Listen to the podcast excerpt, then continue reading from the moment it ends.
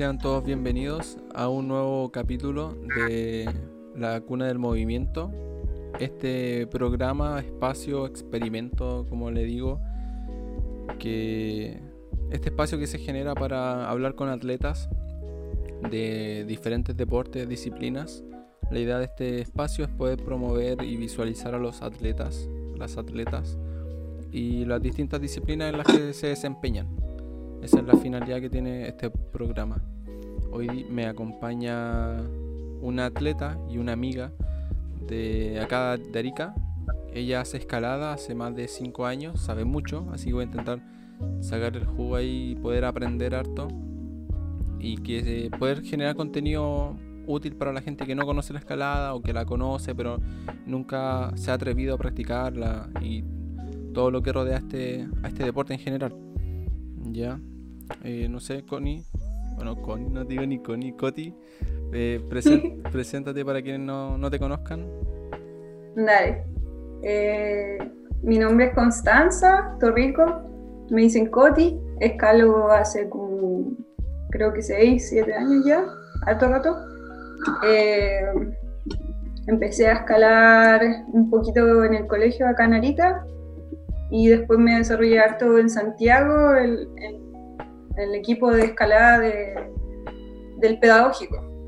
Ahí empecé como a entrenar y a aprender, y a salir, y a viajar, y a escalar, y escalar, y todo eso. Buena, buena, buena. Em, tú empezaste hace siete años. ¿Cómo a qué edad partiste más o menos? Me acuerdo que estaba en tercero o cuarto medio ahora tengo como 17, ya, claro. que implementaron como una pequeña academia de montañismo en el colegio y ahí como que tuve los primeros acercamientos al manejo de cuerdas, el rapé, un poco de escalada. Bueno. yo, bueno, nosotros somos amigos, escalamos, yo de hecho, ahí vamos a conversar un poco después lo que acá se escala, y todo lo que genera Narica, el enfoque que tiene, pero ¿qué, ¿cómo fue para ti empezar a escalar como a tan temprana edad? ¿Qué, qué significa? Me hubiera gustado empezar antes. Ya, haber empezado antes. Sí, o sea, encuentro que igual eh, como que fue un deporte que cambió harto mi vida, como que se volvió casi todo lo que yo hago, pues casi mi vida como que empiezo a girar a través de la escalada, pues, a donde yo viajo es para viajar para escalar. Mm. Mis vacaciones de verano, uy, son vacaciones de verano para escalar o no sé, como que todo mi mundo ahora gira en torno a eso, desde que lo conocí, fue como así. Y, así que fue súper importante en verdad, como que abrió muchas cosas. Yo me acuerdo que hemos conversado varias veces como de tu inicio de, escalar y me, me decía harto que desde que empezaste a escalar y que estaba ahí, eh, fue como 100% escalada. Onda, entrenaba ahí, no sé, 6, 7 horas, me acuerdo, decía ahí. Ah, mira, o sea, escalaba mucho, no entrené hasta igual un poco tiempo después, como que no, siempre fui un poco ah. flojo. Oye, qué, interesante eso. eso. de diferenciar como el hacer el deporte y entrenar. Es súper diferente, yo encuentro que no es lo mismo, para. Ya. Para, yo era muy floja, muy floja, y no me gustaba hacer físico, ni entrenar, ni nada de eso. Como que yo iba a escalar y lo pasaba bien y, escalaba todos los días y escalaba todo el día si podía. mucho, mucho, mucho. Y eh, como los dos primeros años era así todo el tiempo que podía, todos los días si podía, con las manos rotas, todo, todo daba igual. Y después como creo que empecé a entrenar porque me lo pidieron en la U para ser parte del equipo, para ir a competir y cosas. Pero si no hubiera sido por eso, no hubiera empezado a entrenar. O sea, igual fue porque alguien te vio y dijo, igual lo estáis haciendo bien para que seas parte del equipo. No creo que añadieran a, todo. Claro, había que hacer unas pruebas. Había que hacer unas pruebas de, de cosas de escalada, de resistencia, de fuerza, de esto, lo otro. Y querer estar en el equipo. Y después, cuando uno estaba dentro, ya el entrenador hacía su planificación y nos dirigía y podíamos ir a competencias nacionales y así. Bueno, ¿te, te acordás a qué edad fuiste a tu primera competencia? Joder, no sé, creo que como a los 18, 19, por ahí. Bueno, bacán. Y no me las tomaba en serio. ¿En serio? creo que, sí, no me, es que no me tomaba nada en serio porque era chica y estaba como disfrutando y, y además como que me había cambiado de ciudad y todo era como súper nuevo. Entonces no, no sé. Era como pasarlo bien, disfrutar, conocer, aprender. Porque al mismo tiempo que las cosas que yo estaba como haciendo cosas de personas avanzadas, como compitiendo y esas cosas, yo recién estaba empezando a jugar. Claro, o sea, por ejemplo, me interesa mucho este cuánto tiempo hubo entre, entre que entrenabas, no, entre que escalabas y decidiste ya, voy a empezar a escalar. Mira, para mí fue como natural, fue como que cuando empecé a escalar dije, oh, esto me gusta, quiero hacerlo por siempre y para siempre. y listo, así fue. Y de ahí ha sido así. Pero empecé a escalar y empecé a competir y empecé a hacer estas cosas y no, no entendía bien como todo todavía.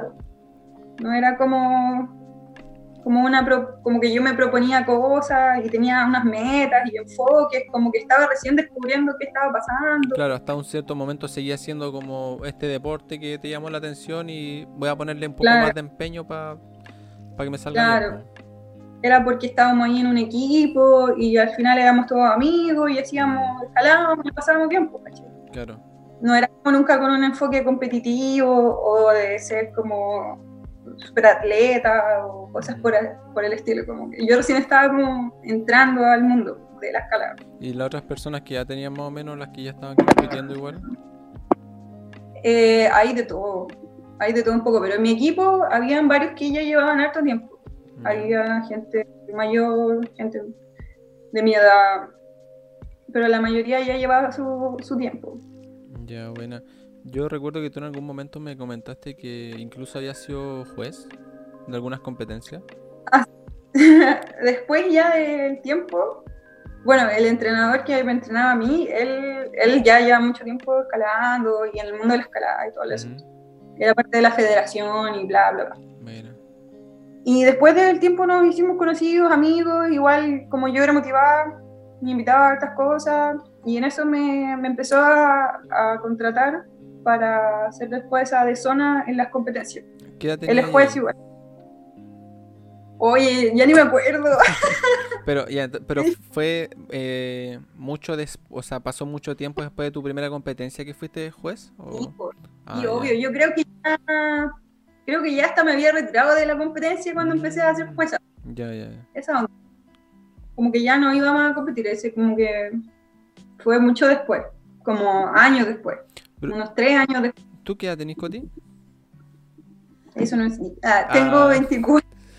Ya, tengo 24. Ya, no, como para cachar que igual lleváis como harto tiempo y a, modo personal igual eh, eres como seca escalando, ¿cachai? O sea, creo que habría que ver como, como uno escala, pero igual escaláis súper duro, ¿cachai? Y, se, y por cómo te, por, porque te conozco puedo decir que de verdad te lo tomáis como muy en serio, ¿cachai? Claro, yo creo que mira, cuando empecé y era chica, como 17, 18, 19, por ahí, esos primeros años, era todo pasarlo bien, era pasarlo bien, era divertido, era jugar, aprender, conocer gente, conocer lugares, ir a escalar a roca, así. Y después cuando eh, el Sergio, mi entrenador, me empezó a llevar a las competencias, me lo empecé a tomar un poco más en serio. A ser jueza, a interesarme por los procesos y a buscar grados como dificultad en mi escalada. Y más como en la roca igual.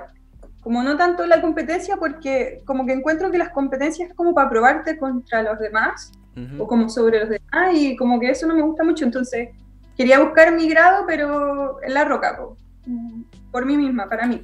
Oye, ¿y cómo fue ese salto de, de ya voy, estoy escalando en un gimnasio, como en la... Porque, eso era en la, universidad, pues, ¿no? Sí. Ya, pues entonces ahí tenían un boulder. Sí, teníamos un muro y un boulder.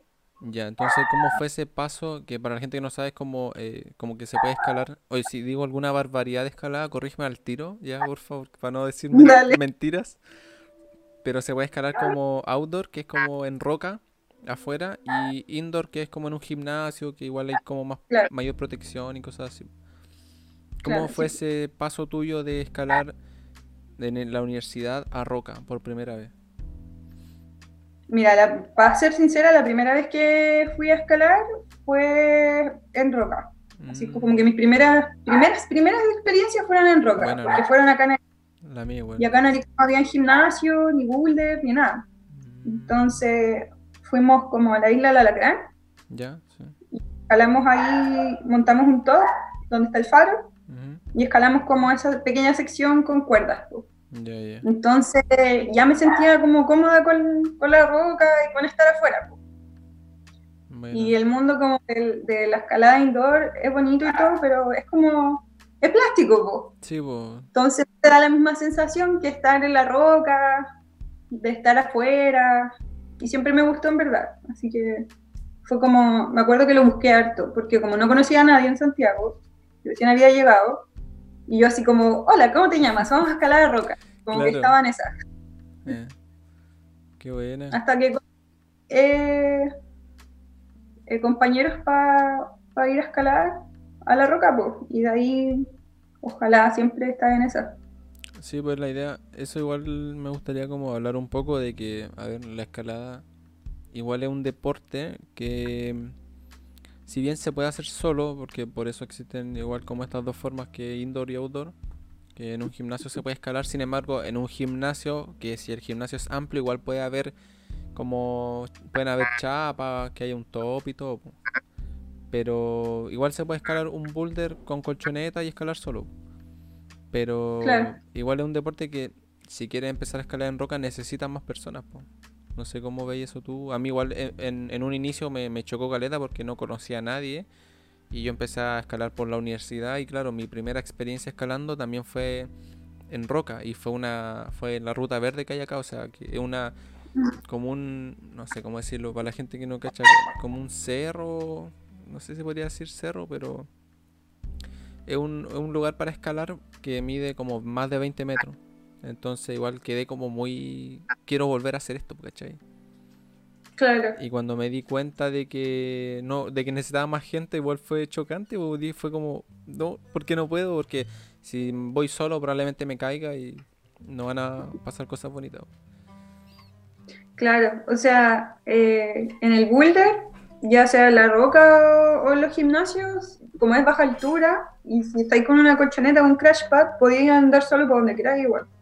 O sea, no es recomendado por si te puede pasar algo, pero igual podías Pero ya si después te querías dedicar como a la deportiva o al trago, ese, tipo de, escalada más alpina o cosas montañas, tenéis que ir con otra persona.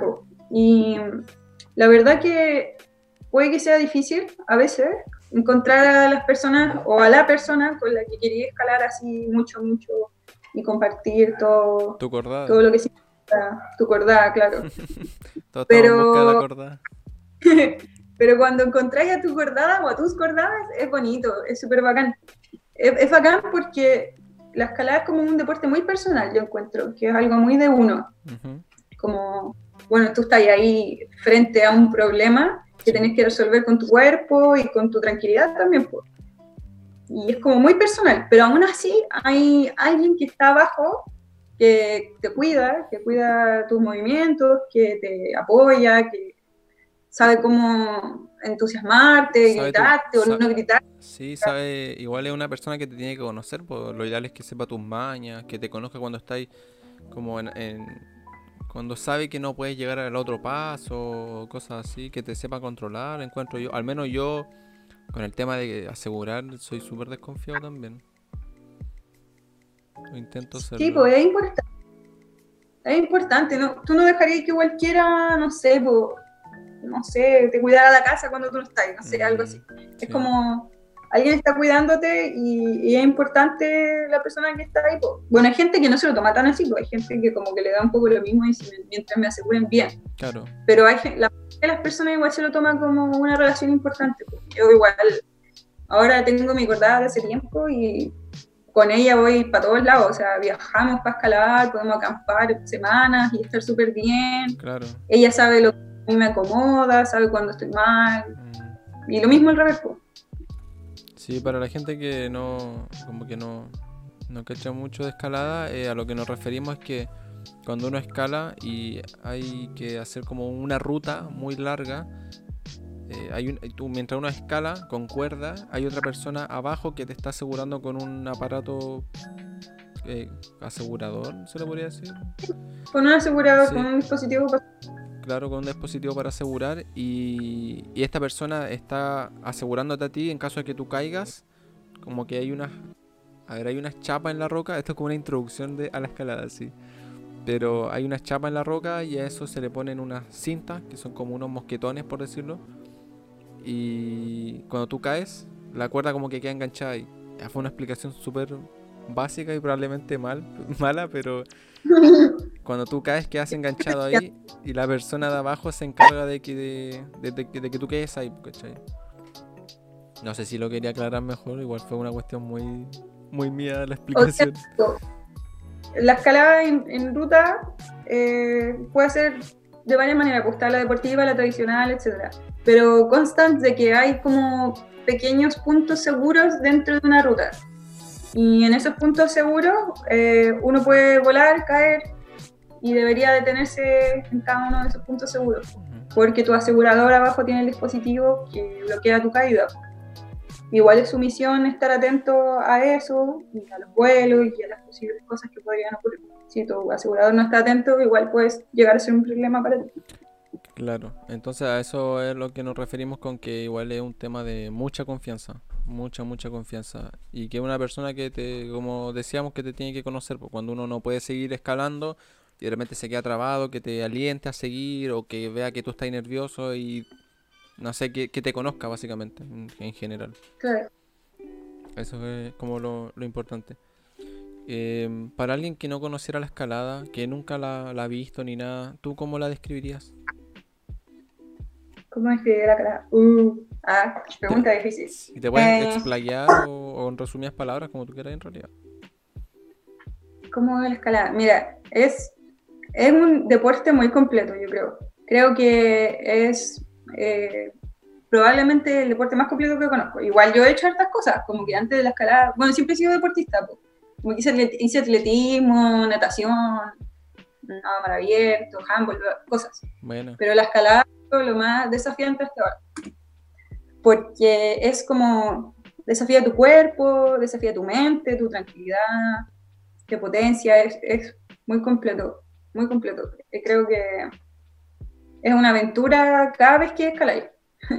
y eso es raro porque es como algo que no, como que no pasa de moda, como que no es, no sé, por ejemplo, corrí 5 kilómetros y después vais subiendo los kilómetros, por decirte, pero al mismo tiempo sigue haciendo un poco lo mismo. La escalada no, siempre es diferente. Todas las veces que vais a escalar es diferente. Mm. Todos los builders o problemas que así es diferente. Incluso a veces escalando la misma ruta o el mismo problema, mm. Podéis sentir cosas diferentes, podéis hacer movimientos diferentes, podéis lograr secuencias diferentes, trabajar tu cuerpo de otra manera. Sí, pues, Entonces, Igual cuando uno, cuando uno llega como a, no sé si memorizar, pero ya a como a sacarle todos los pasos a una ruta, igual puedes tú incrementar la dificultad como haciendo menos pasos o pasando por otro lado, creo yo. No sé. Claro, sí, pues. Es, es, un proceso interesante. Yo creo que, yo creo que si tuviera que describir la escalada, la describiría como una aventura. Siempre. Todas las veces. Todos los días. ¿Sientes que con la escalada te has podido como conocer un poco? Eh, como tu mm. parte mental, como el, el, ponerte a un, a un riesgo de estar a una altura, de estar... Mira, te voy a dar mi caso, por ejemplo. Yo que vengo entrenando parkour hace 8 años, nunca hice un deporte en el que me tuviera, en el que primero que nada tuviera que depender de otra persona en caso de que cayera. ¿Cachai? Para mí eso fue lo más impactante de todo. Decir, la persona que está abajo me está asegurando. Si está pajareando, me muero. ¿Cachai? ¿no? Eh, me caigo y me lesione. Eso fue lo primero. Y lo otro es que para mí, cuando, cada vez que escalo, yo escalo terrible lento. Muy lento, de hecho, creo que demasiado. Tal vez tengo que mejorar eso, pero voy muy tranquilo y para mí es como una especie de meditación. Tal vez me voy en los lados medio hippie, pero siento que es como una meditación porque voy respirando, voy muy tranquilo. A pesar de que hay una persona abajo, estoy solo haciendo la ruta yo, pues, ¿cachai? Claro. Entonces, en ese sentido, igual es como interesante cuando estás escalando y de repente miras para abajo y decís, oh, todo el trayecto que he hecho, ¿cachai? No sé. Eso, sí. para mí al menos. Bueno, dicen que la, la, escalada es como meditación en movimiento, por el hecho de que si estáis muy preocupados, si tu mente está en todos lados, no vaya a hacerlo bien o tranquilo. ¿Cachai? Mm. Igual hay como hartos factores de riesgo, entre comillas, en la escalada, en la escalada ya en roca deportiva, eso. No en pero en la escalada ya más, más de altura hay varios factores de los que podrían perturbar tu mente. Pues. Entonces, si tú tenías el control de tu cabeza, eh, al fondo es como una meditación, como tú dices. Pues. Mm. Y sobre lo de conocerme, alguna vez también me hicieron la pregunta como de, de si la escalada me había ayudado a ser como más valiente o algo así. Y creo que como que la gente siempre asume que eso es lo que hace la escalada, no, como, como que te saca para afuera, te impulsa a ser valiente, temerario y cosas así. Pero yo creo que la escalada conmigo hizo todo lo contrario. Como que yo siempre he sido así muy de, ay, ir a todo, ¿cachai? Y como que no pienso o no pensaba mucho en las consecuencias. Como en las consecuencias de, de algunas cosas que hacía. Pero fue como que te entraste nomás en la escalada y démosle lo que salga o en un principio cuando, me refiero me refiero cuando porque tú empezaste entrenando en, en, roca, ¿cachai? Entonces como que empezaste en lo difícil, si se puede decir, ¿cachai? No hiciste el paso de lo no quiero decir lo seguro o lo inseguro, pero de lo más como arriesgado, ¿cachai? ¿Puede ser?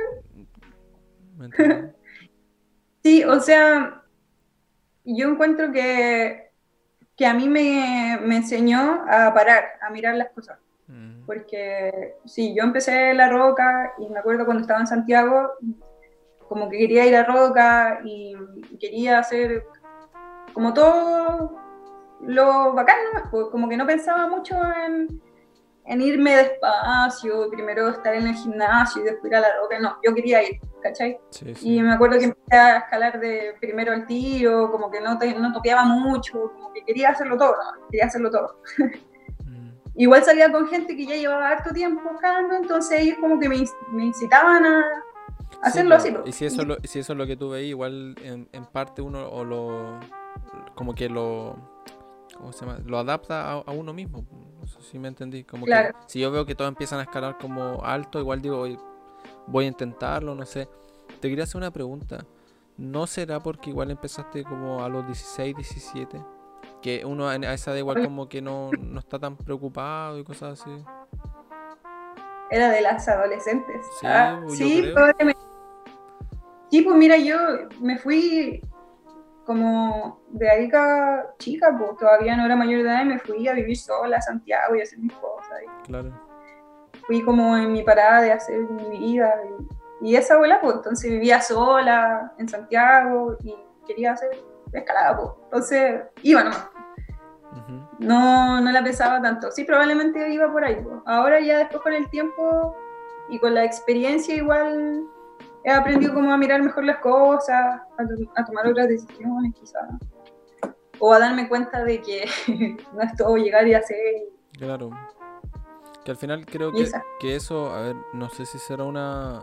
El, madurar, pero creo que la escalada en sí, a mí por ejemplo, igual me, me dijo... Porque literalmente, cuando, a ver, tal vez haciendo top, no sé si sea tan así, pero cuando uno va como clipeando, igual es como, debo llegar a este punto para llegar al siguiente. Eh, eh, en realidad puede ser la escalada en general así, tengo que pasar de este, de este paso al siguiente paso. Y eso como que igual te me, me, me relajó un poco, pues me entendí, me dijo, tengo que ir más tranquilo.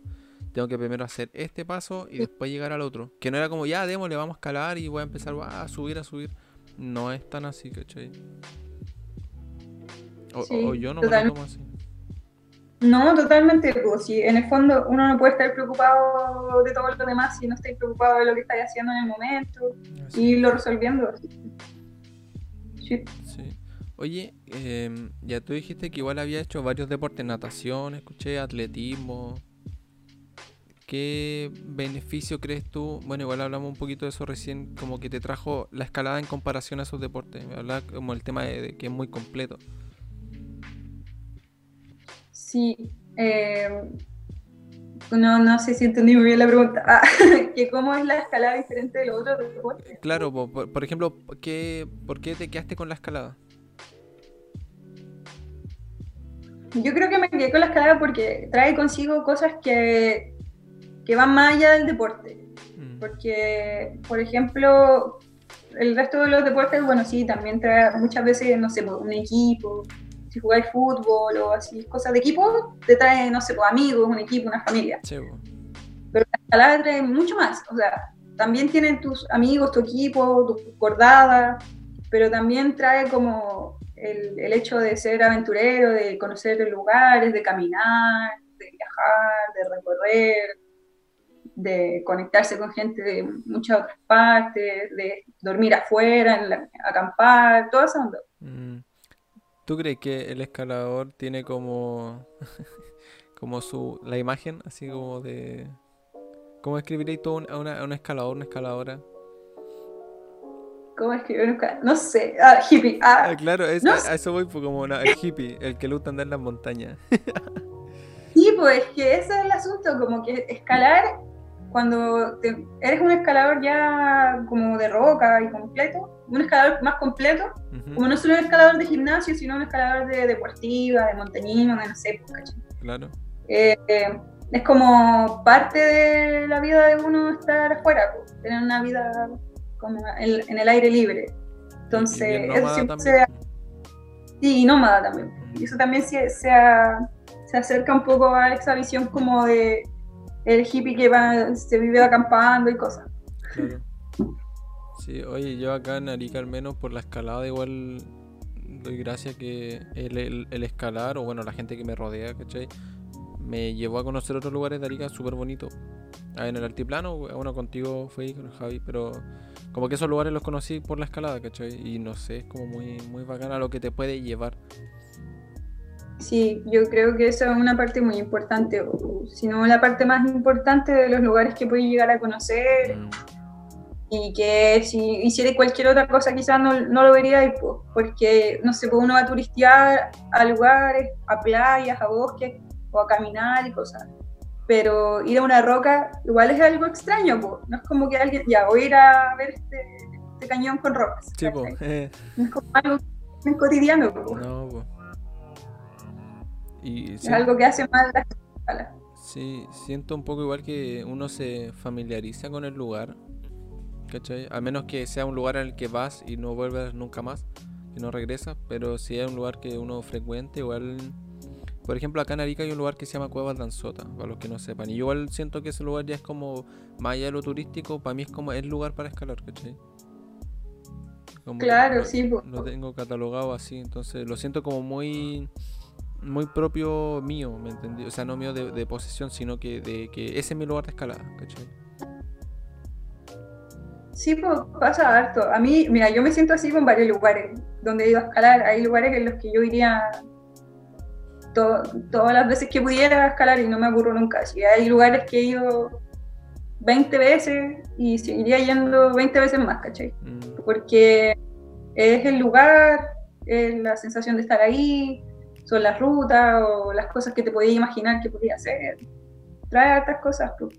Sí, oye, eso es súper interesante, igual como el, a ver, la escalada igual es un deporte que si lo quieres hacer en roca, yo digo por ejemplo, ya, sí, a mí Cuadra Danzota me gusta, es un lugar bonito, hay hartas rutas, todo, pero igual me gustaría viajar más, porque O sea, así como viajo por, por el parkour, eh, viajar como netamente por escalar e ir a conocer lugares me interesa un poco eso que yo sé que tú sí lo has hecho y lo haces, ¿cachai?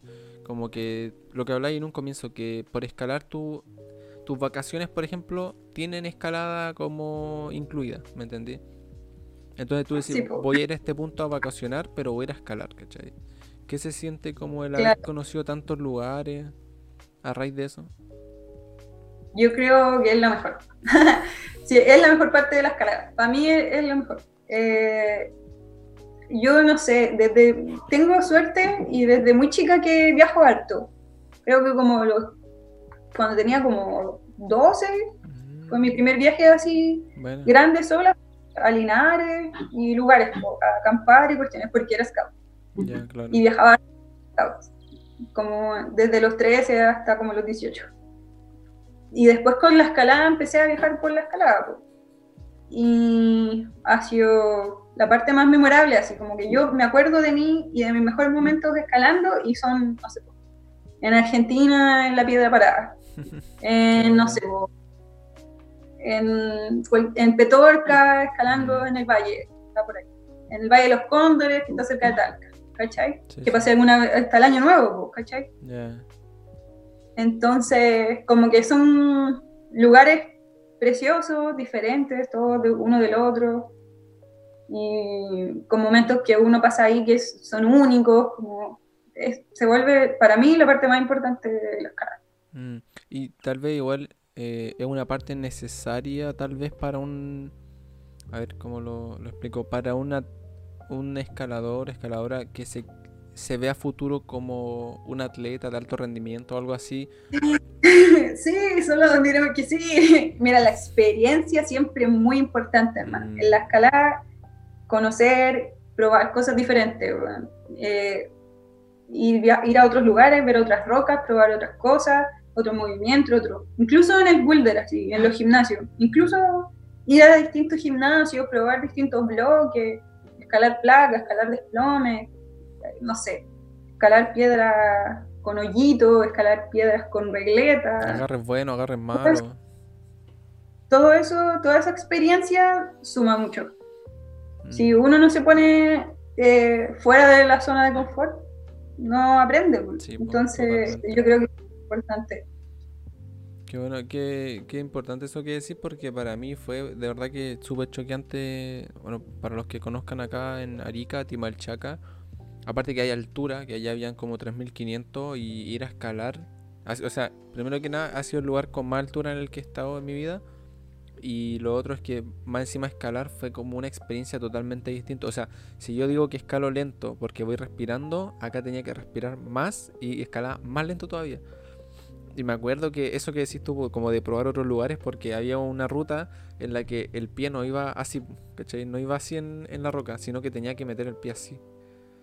Y eso fue como súper loco, no sé, o agarrar otros tipos, tomar otro agarre, cosas así. Es súper importante en general siempre el salir a conocer. Todas las rocas son distintas y son únicas, tienen su propio diseño, su propia textura, mm. su propia forma y escalarla siempre trae cosas nuevas. Claro. Entonces, si uno quiere ser bueno escalando igual, es importante probar cosas diferentes, ¿cachai? No, no encerrarse como en lo mismo. Y creo que incluso también después, cuando ya, cuando ya no eres nuevo, sino cuando ya has avanzado y tenés tu nivel y cosas, a veces igual pasa que uno se encierra en lo que le, en lo que le gusta un poco. Mm. No sé, hay gente que se le da muy bien lo de la placa, que es como una pared lisa con cosas pequeñas, y le gusta mucho hacer eso, solo eso. Y como se enfocan en eso. Y hay gente que le gustan los desplomes, que son como más duros, como así, con, un grado de inclinación. Claro, hay, una inclinación y uno está como así, acá en la diagonal. Como colgando un poco. Claro. Y tiene, tiende a ser más físico y más de movimientos fuertes y brutos. Y la placa suele ser de cosas pequeñas y estilizadas como que hay gente que se encajona un poco en esos estilos. De repente igual es bueno volver a acordarse de que la experiencia abre zonas y que a veces no, no vaya a encontrar lo que estáis buscando y vaya a tener que, que hacer otro movimiento. Sí, pues al final te vas a tener que adaptar a lo que hay. Si estás encerrado en un espacio, es igual un poco lo que hemos hablado acá, porque si uno se se encierra solamente a, una, como una forma de moverse, cuando te encuentres en un lugar en el que no puedes moverte de esa manera, ¿qué vaya a hacer? Claro. Y para ti, ¿cómo es, cómo sería como un atleta completo hablando de escalada? Igual creo que es como muy, mm. muy amplio. Sí, pues la escalada, es que la escalada tiene tantas ramas y subramas así que, que es difícil ser como el escalador más completo del mundo. Mm. Pero, no sé, onda, yo creo que lo más, más, más son los que hacen ya alpinismo y alta montaña, como escalar multilargos, pasar por entre medio de glaciares y después seguir escalando y esas cosas. Pero ya para eso es harta experiencia, dedicación, mucho conocimiento. Pero no sé, no sé si quiero decir que hay un prototipo de escalador completo. Igual uno puede ser un buen escalador y. A su manera. Y solo dedicarse al boulder, pues, ¿cachai? Ya, ya, claro, claro. Claro, o sea, igual que no se tome como que el escalar en gimnasio es como fome o, malo, ¿me entendí? No, no, es lo que intentamos decir para nada. Creo que todos tienen como su forma de disfrutar la escalada o su escalada y y ir viendo si ahí van evolucionando y creciendo más. ¿cachai? Yo me acuerdo que cuando empecé me gustaba mucho la roca y la deportiva, pero nunca pensé que iba a ser tradicional. igual es otra, otro mundo, que es como ir poniendo tus propios... La tradicional es ir poniendo tus propios seguros en la roca. No hay chapas ni nada puesto. Entonces tú tienes que ir poniendo tu propio equipo, que lo lleváis cargando en tu arnés y cosas. Y yo decía, ay, eso debe ser súper paja. Yo repito, era muy esto debe ser muy paja, lleváis caleta de equipo colgando y pesáis caleta y debe ser súper difícil, qué miedo, y si se sale algo. Y, sí,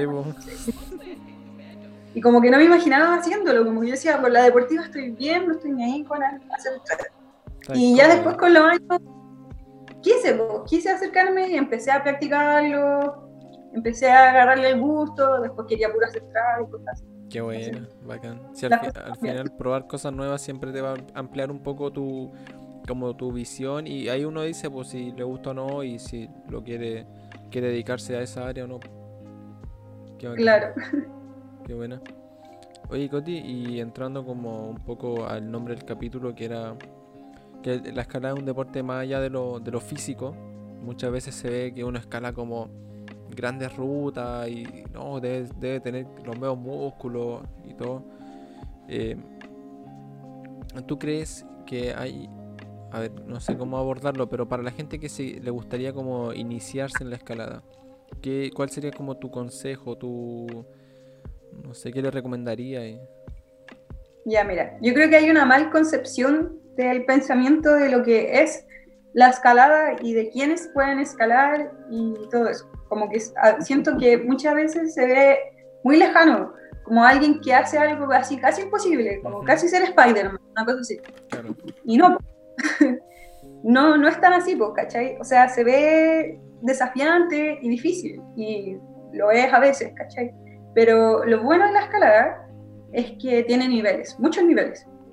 Y que hay cosas que pueden llegar a ser como una escalera, literalmente como una escalera. Que sería un 1, ¿no? Sí, o sea, dentro de, de, los, de, la graduación podría ser un 5.8, un 5.9. Mm, ¿Cachai? O un menos, un menos 5, un 4. ¿Cachai? pero, pero la cosa es que hay cosas que pueden ser muy fáciles. Y todos podemos subir una escalera. Todos podemos agarrar una escalera con nuestras dos manos, poner nuestros dos pies y subir una escalera. Entonces, creo que lo más importante es saber que hay escalada para todos los niveles, ¿cachai? Hay escalada para la gente que está empezando así muy de cero, que siente que probablemente no tiene la fuerza necesaria para levantarse a sí mismo, con sus brazos o cosas así. Y hay cosas ya para cuando uno va avanzando y tiene más fuerza de cuerpo o técnica de movimiento. Entonces creo que eso es como lo que la gente por lo general no sabe y que debería saber si es que quiere empezar a escalar. Que hay cosas muy fáciles, hay cosas simples para empezar. ¿Cachai? Sí, pues igual podríamos decir que la escalada es un deporte progresivo, que no es llegar y... O sea, la persona que tú ves escalando estas grandes rutas no... Como que no... Pasó igual por una... No empezó escalando esas cosas gigantes, ¿cachai? Claro, no empezó escalando esas rutas grandes, pues sí, es importante igual dejar bien en claro eso, porque igual es algo progresivo. Sí, mucho. Nadie empieza así siendo seco de una o siendo titán. No, pues ni jodiendo. Quizás Pero el resto de los que hacen yoga, como que la gente que ha hecho yoga mucho tiempo suele tener muy buenos resultados en la escalada. Vamos bien. ¿Por algo en particular crees tú? ¿La flexibilidad, la elongación o por qué? Yo creo que es conocimiento del cuerpo. Mm. Para mí, yo creo que lo, mi cosa más buena en la escalada, yo no creo que soy muy fuerte, la verdad las cosas. por ejemplo, yo he jugado gallitos con, con otra gente y me ganan, pues caleta, pero escalando yo soy mejor, ¿cachai? yo, no creo que mi fuerte sea fuerza. Ya, claro. Oye, yo vi cómo le ganáis al Fabi en un gallito. Mentira, no fue al Fabi, fue al Felipe. Ah, verdad, verdad, verdad. Y después no, todos los demás me ganaron, no importa. verdad. Oh, pero creo que el yoga y la escalada son sobre conocer tu cuerpo, sobre saber cómo distribuir tu peso, cómo moverte en relación a lo que tenéis, a las mm. alternativas que tenéis dentro de la escalada. Entonces los que hacen yoga tienen harto como conocimiento de su, de su cuerpo, por las posturas que hacen, las respiraciones que tienen. El equilibrio es sorprendente, cómo lo manejan tienen como una mentalidad súper conectada a su, a, su, a su, cuerpo físico. Y creo que eso les ayuda mucho a, escalar bien. Qué buena.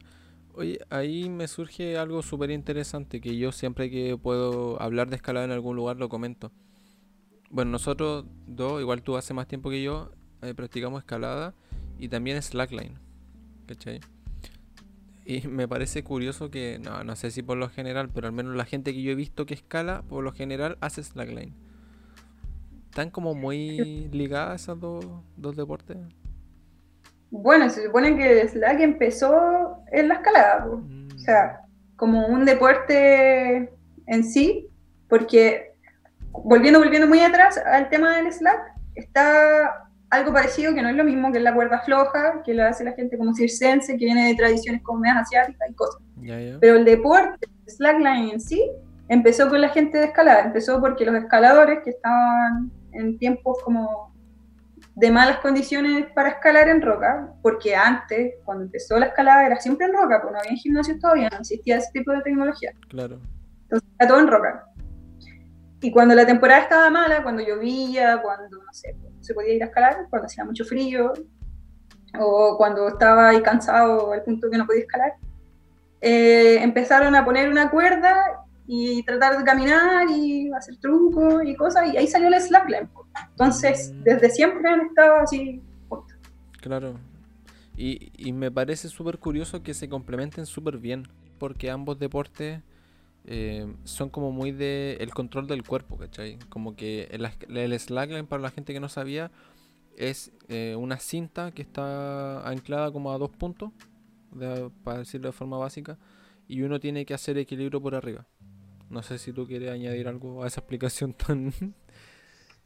Eh, no, eso básicamente es lo que es, o sea, después se puede ir a otras ramas de cualquier escalada y claro. ese más difícil como saltar y hacer trucos locos. Claro, trickline, de hecho highline también se puede hacer.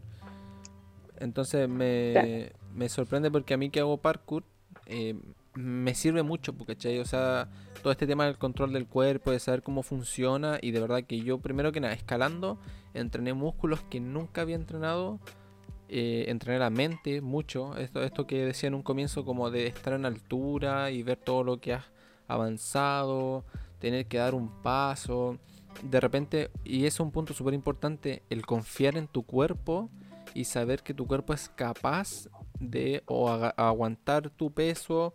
O por ejemplo, cuando fuimos a escalar a, a Copaquilla, me pasó que tuve que poner mi pie, yo mido un 80, entonces tuve que poner la punta de mi pie, que para empezar los zapatos de escalada son apretados, los pies de gato, son muy apretados, van como en punta, y tuve que poner mi pie, la punta, en una piedra, pero del porte de, no sé, de, la uña así, o, más chica.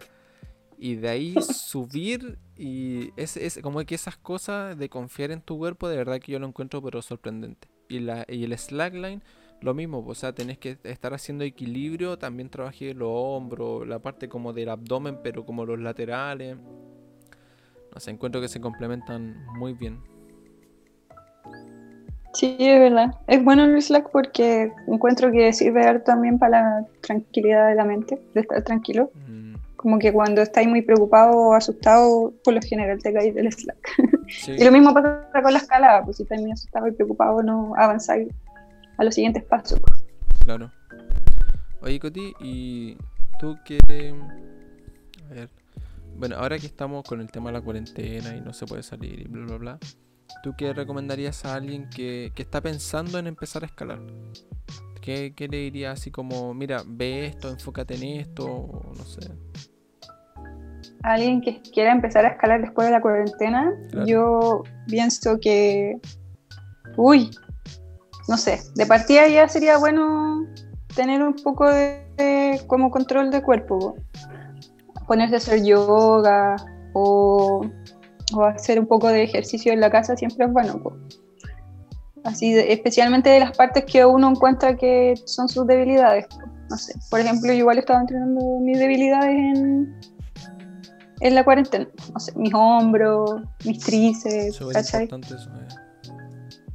Que son como lo que después en el futuro quizás, si es que uno hace cosas, podría lesionarse, si no lo mantiene fuerte, cosas así.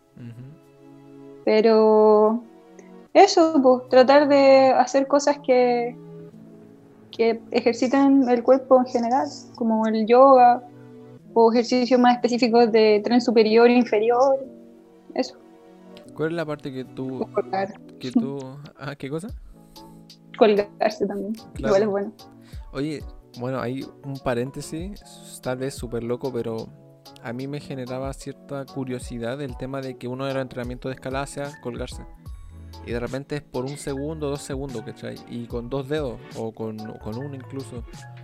Y de verdad que no sé si insto a la gente a que lo, lo practique o lo pruebe y se dan cuenta que no todos podemos colgarnos con tres dedos con nuestro cuerpo. Es una cuestión muy distinta, muy distinta y no sé, lo encuentro genial el, poner tu cuerpo como a, nuevos retos, ¿me entendí? Claro, sí, pues yo creo que, bueno, lo, más difícil cuando uno empieza a escalar y quiere ser mejor es la fuerza de los dedos. Porque nadie se espera hacer estas cosas con tus dedos. Nadie espera así eh, agarrarse de un hoyito que solo cabe esta parte de tu dedo y estar así como colgando. Es súper extraño. Y no es algo que se hace eh, nada más. Por, yo creo que nada más. Así. Nadie más de eso, pues, solo lo que es De hecho, si, si, te ponía a pensar como que, no sé, los deportes de balones, que son como más comunes, eh, utilizáis la mano completa, ¿cachai? Claro. Y en escalada no, es súper raro. O sea, pero por ejemplo, a lo, a lo que voy es que los entrenamientos son como muy específicos. Ah, esa era la palabra, eh, son muy específicos, ¿cachai? Como de trabajar el Sí, es bueno, es muy bueno que empiecen a hacerlo desde cuando puedan. O sea, desde el principio, desde incluso antes del principio, si es que pueden hacerlo mejor. Porque las falanges y de tus deditos y los tendones de tus manos no están acostumbrados a levantar tanto peso ni a hacer ese tipo de cosas. Entonces, es, es, como las cosas más difíciles de mejorar, incluso si te lesionas y ese tipo de asuntos. Entonces, con el tema de los dedos y las manos, es súper recomendado colgar y hacer ese entrenamiento. Incluso aunque sea, no sé, todos los días después del almuerzo te colgáis un rato así, así, de cualquier tabla, de cualquier escalera, cualquier cosa que sea plana. Nada que mm. tú podáis cerrar la mano, pues no te sirve colgarte en una barra porque ahí estás haciendo una cosa con toda la mano. Sino que la idea es colgar así, con los dedos de cualquier superficie plana, ¿cachai? No sé si se entiende.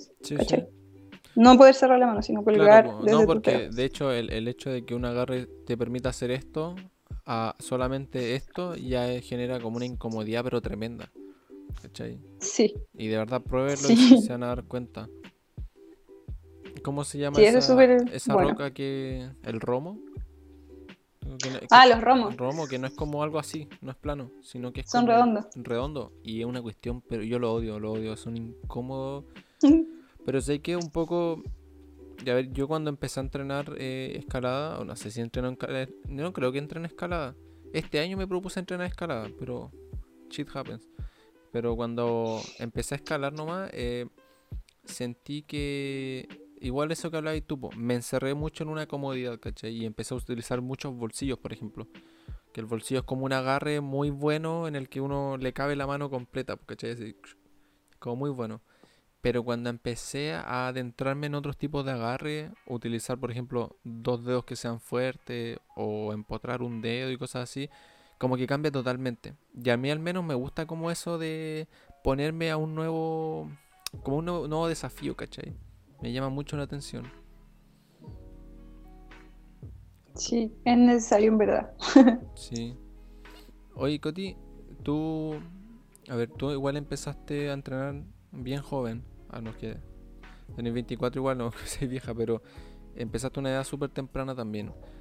Sí, no, si recibiste apoyo familiar cuando empezaste a entrenar. Sí, igual a mi viejo siempre le ha gustado que haga deporte y siempre me ha apoyado en eso. Así que en la escalada no fue diferente, pues también me apañaron harto, en el sentido de que le gustaba, no sé, pues, si tenía que ir a algún lado, no sé, me llevaban, cosas así. Como que nunca me pusieron ningún pero, nada. Y por ejemplo, a ver, tal vez una pregunta muy amplia y en realidad si no la quieres responder no la respondas, pero ¿qué aconsejarías a alguien que quiere escalar y no recibe apoyo? Por en mi caso, por ejemplo, como que me, cuando le dije, hoy voy a empezar a escalar con cuerda o de repente en gimnasio y le mostré fotos de cuando escalé la verde que era súper alta, me dijeron así como, ay, ¿qué cosa va a hacer ahora, cachai? Si hacía parkour, me he caído, me he sacado la cresta. Entonces como que no se extrañaron de que escalara. Pero alguien que no que no recibe como apoyo, tiene miedo de que escale. Ay, qué complicado. No sé. Bueno, los asuntos familiares siempre son diferentes, porque todos los casos son distintos, todas las familias son diferentes.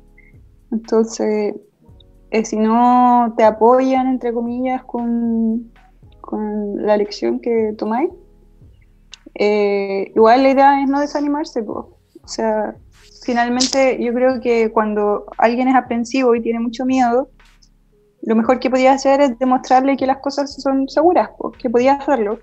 Igual la escalada no es tan riesgosa como parece. Hay muchas cosas que lo hacen seguras. El problema es que hay que tener conocimientos y preocuparse del asunto. Pues si tú no te preocupas, que pueden pasar cosas. Pero si tú estás atento a todo, la verdad es que no es tan riesgoso. De hecho, corrígeme si me equivoco, pero la mayoría de accidentes ocurren por errores como humanos, más allá del material. Sí, la mayoría de los errores son, como siempre, por lo general, son errores humanos. Eh, porque de hecho, por ejemplo, el material que se usa para escalar está certificado y todo, o sea, se somete a pruebas de, de peso y todo, o sea, si el material se usa bien no debiera por qué fallar algo. Exacto, sí.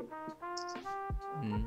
Yo creo que una de las cosas muy importantes, y esto para cualquier disciplina como que no sea tan común o conocida, es que la persona se informe y de esta manera, como tú dices, tratar de, demostrar que igual es un deporte seguro, porque si yo me informo, a lo que voy es que es distinto llegar a un lugar y decir, voy a empezar a escalar y voy a escalar y sería a, explicar de qué trata, qué es el, implemento que se utiliza, lo que, lo acabo de decir que se somete a pruebas.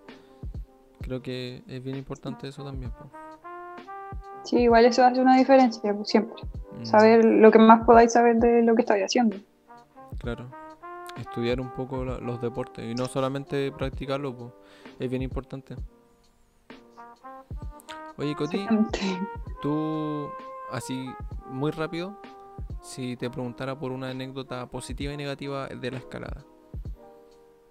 Puede ser una caída, puede ser, no sé, el lugar más bonito que hay conocido. Que. Ya.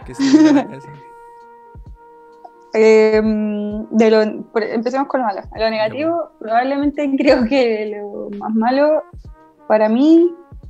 O sea, siempre hay, hay algunos porrazos que uno no se quiere dar, y ese tipo de cosas. Pero creo que lo más malo fue cuando estaba haciendo un multilargo y como que no lo planeamos bien y muchas cosas salieron un poco mal y, sentí que, como que me estaba equivocando en ese sentido, como que me había equivocado y que estaba poniendo en riesgo eh, mi vida, mi vida y la vida de mi compañero con el que estaba en ese momento haciendo esa travesía. Creo que eso fue lo peor, como haberme dado cuenta de que no lo pensábamos bien, de que no lo planificamos lo suficiente, cosas así. y de sentir que había puesto en peligro como a mí y no me gustó. eso fue la peor, yo creo que sí lo peor. Pero eso, eso lo, eh, lo hiciste porque igual querías como experimentar, o sea, ¿podrías explicar un poco qué es un multilargo? Como para la gente que no Ya. Ya, un multilargo, de hecho creo que ese fue el primero, además. Mm. Un multilargo es una ruta que, que es, larga, por lo que tiene muchas rutas entre medio. Digamos, no sé, serán 100, 120 metros, 300 metros. Es muy alto. Es como escalar un edificio, digamos. Eh. Y entonces la idea es que la mayoría de las rutas tienen hasta 30 metros, 40 algunas, que es como lo que puede dar la cuerda, pues también el largo que puede dar la cuerda. Si no, nadie usaría una cuerda de 100 metros que tendría que andar llevando para todos lados. Claro. Entonces cuando uno llega al top de esos 30 metros, eh, se hace una reunión de nuevo, el que está abajo sube, digamos, son, somos un equipo de dos, sube hasta la primera reunión, sube el segundo, hacen una reunión ahí y luego siguen escalando. Así sigue uno y le sigue uno y así hasta arriba. Es como una especie de checkpoint en el que sube uno, de ahí ese llega donde está el otro y así van, van subiendo. Exacto, sí. Entonces, eh, claro, yo quería mucho hacer eso porque hace mucho tiempo que lo había mirado, bla, bla, bla. Escalaba con esta persona que escalaba hace mucho, mucho tiempo y que él ya había hecho muchos multilargos y qué sé yo, pero ninguno había hecho ninguno ahí, en ese sector, pues, digamos, estábamos en Argentina.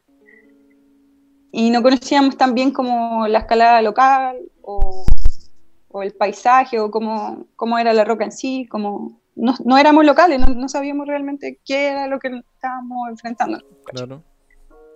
Entonces, eh, como que hicimos un par de consultas a la gente por ahí, como, oye, ustedes han hecho esto, qué tanto uno se demora, bla, bla, bla. Y nos fiamos mucho de las opiniones de la gente que estaba ahí.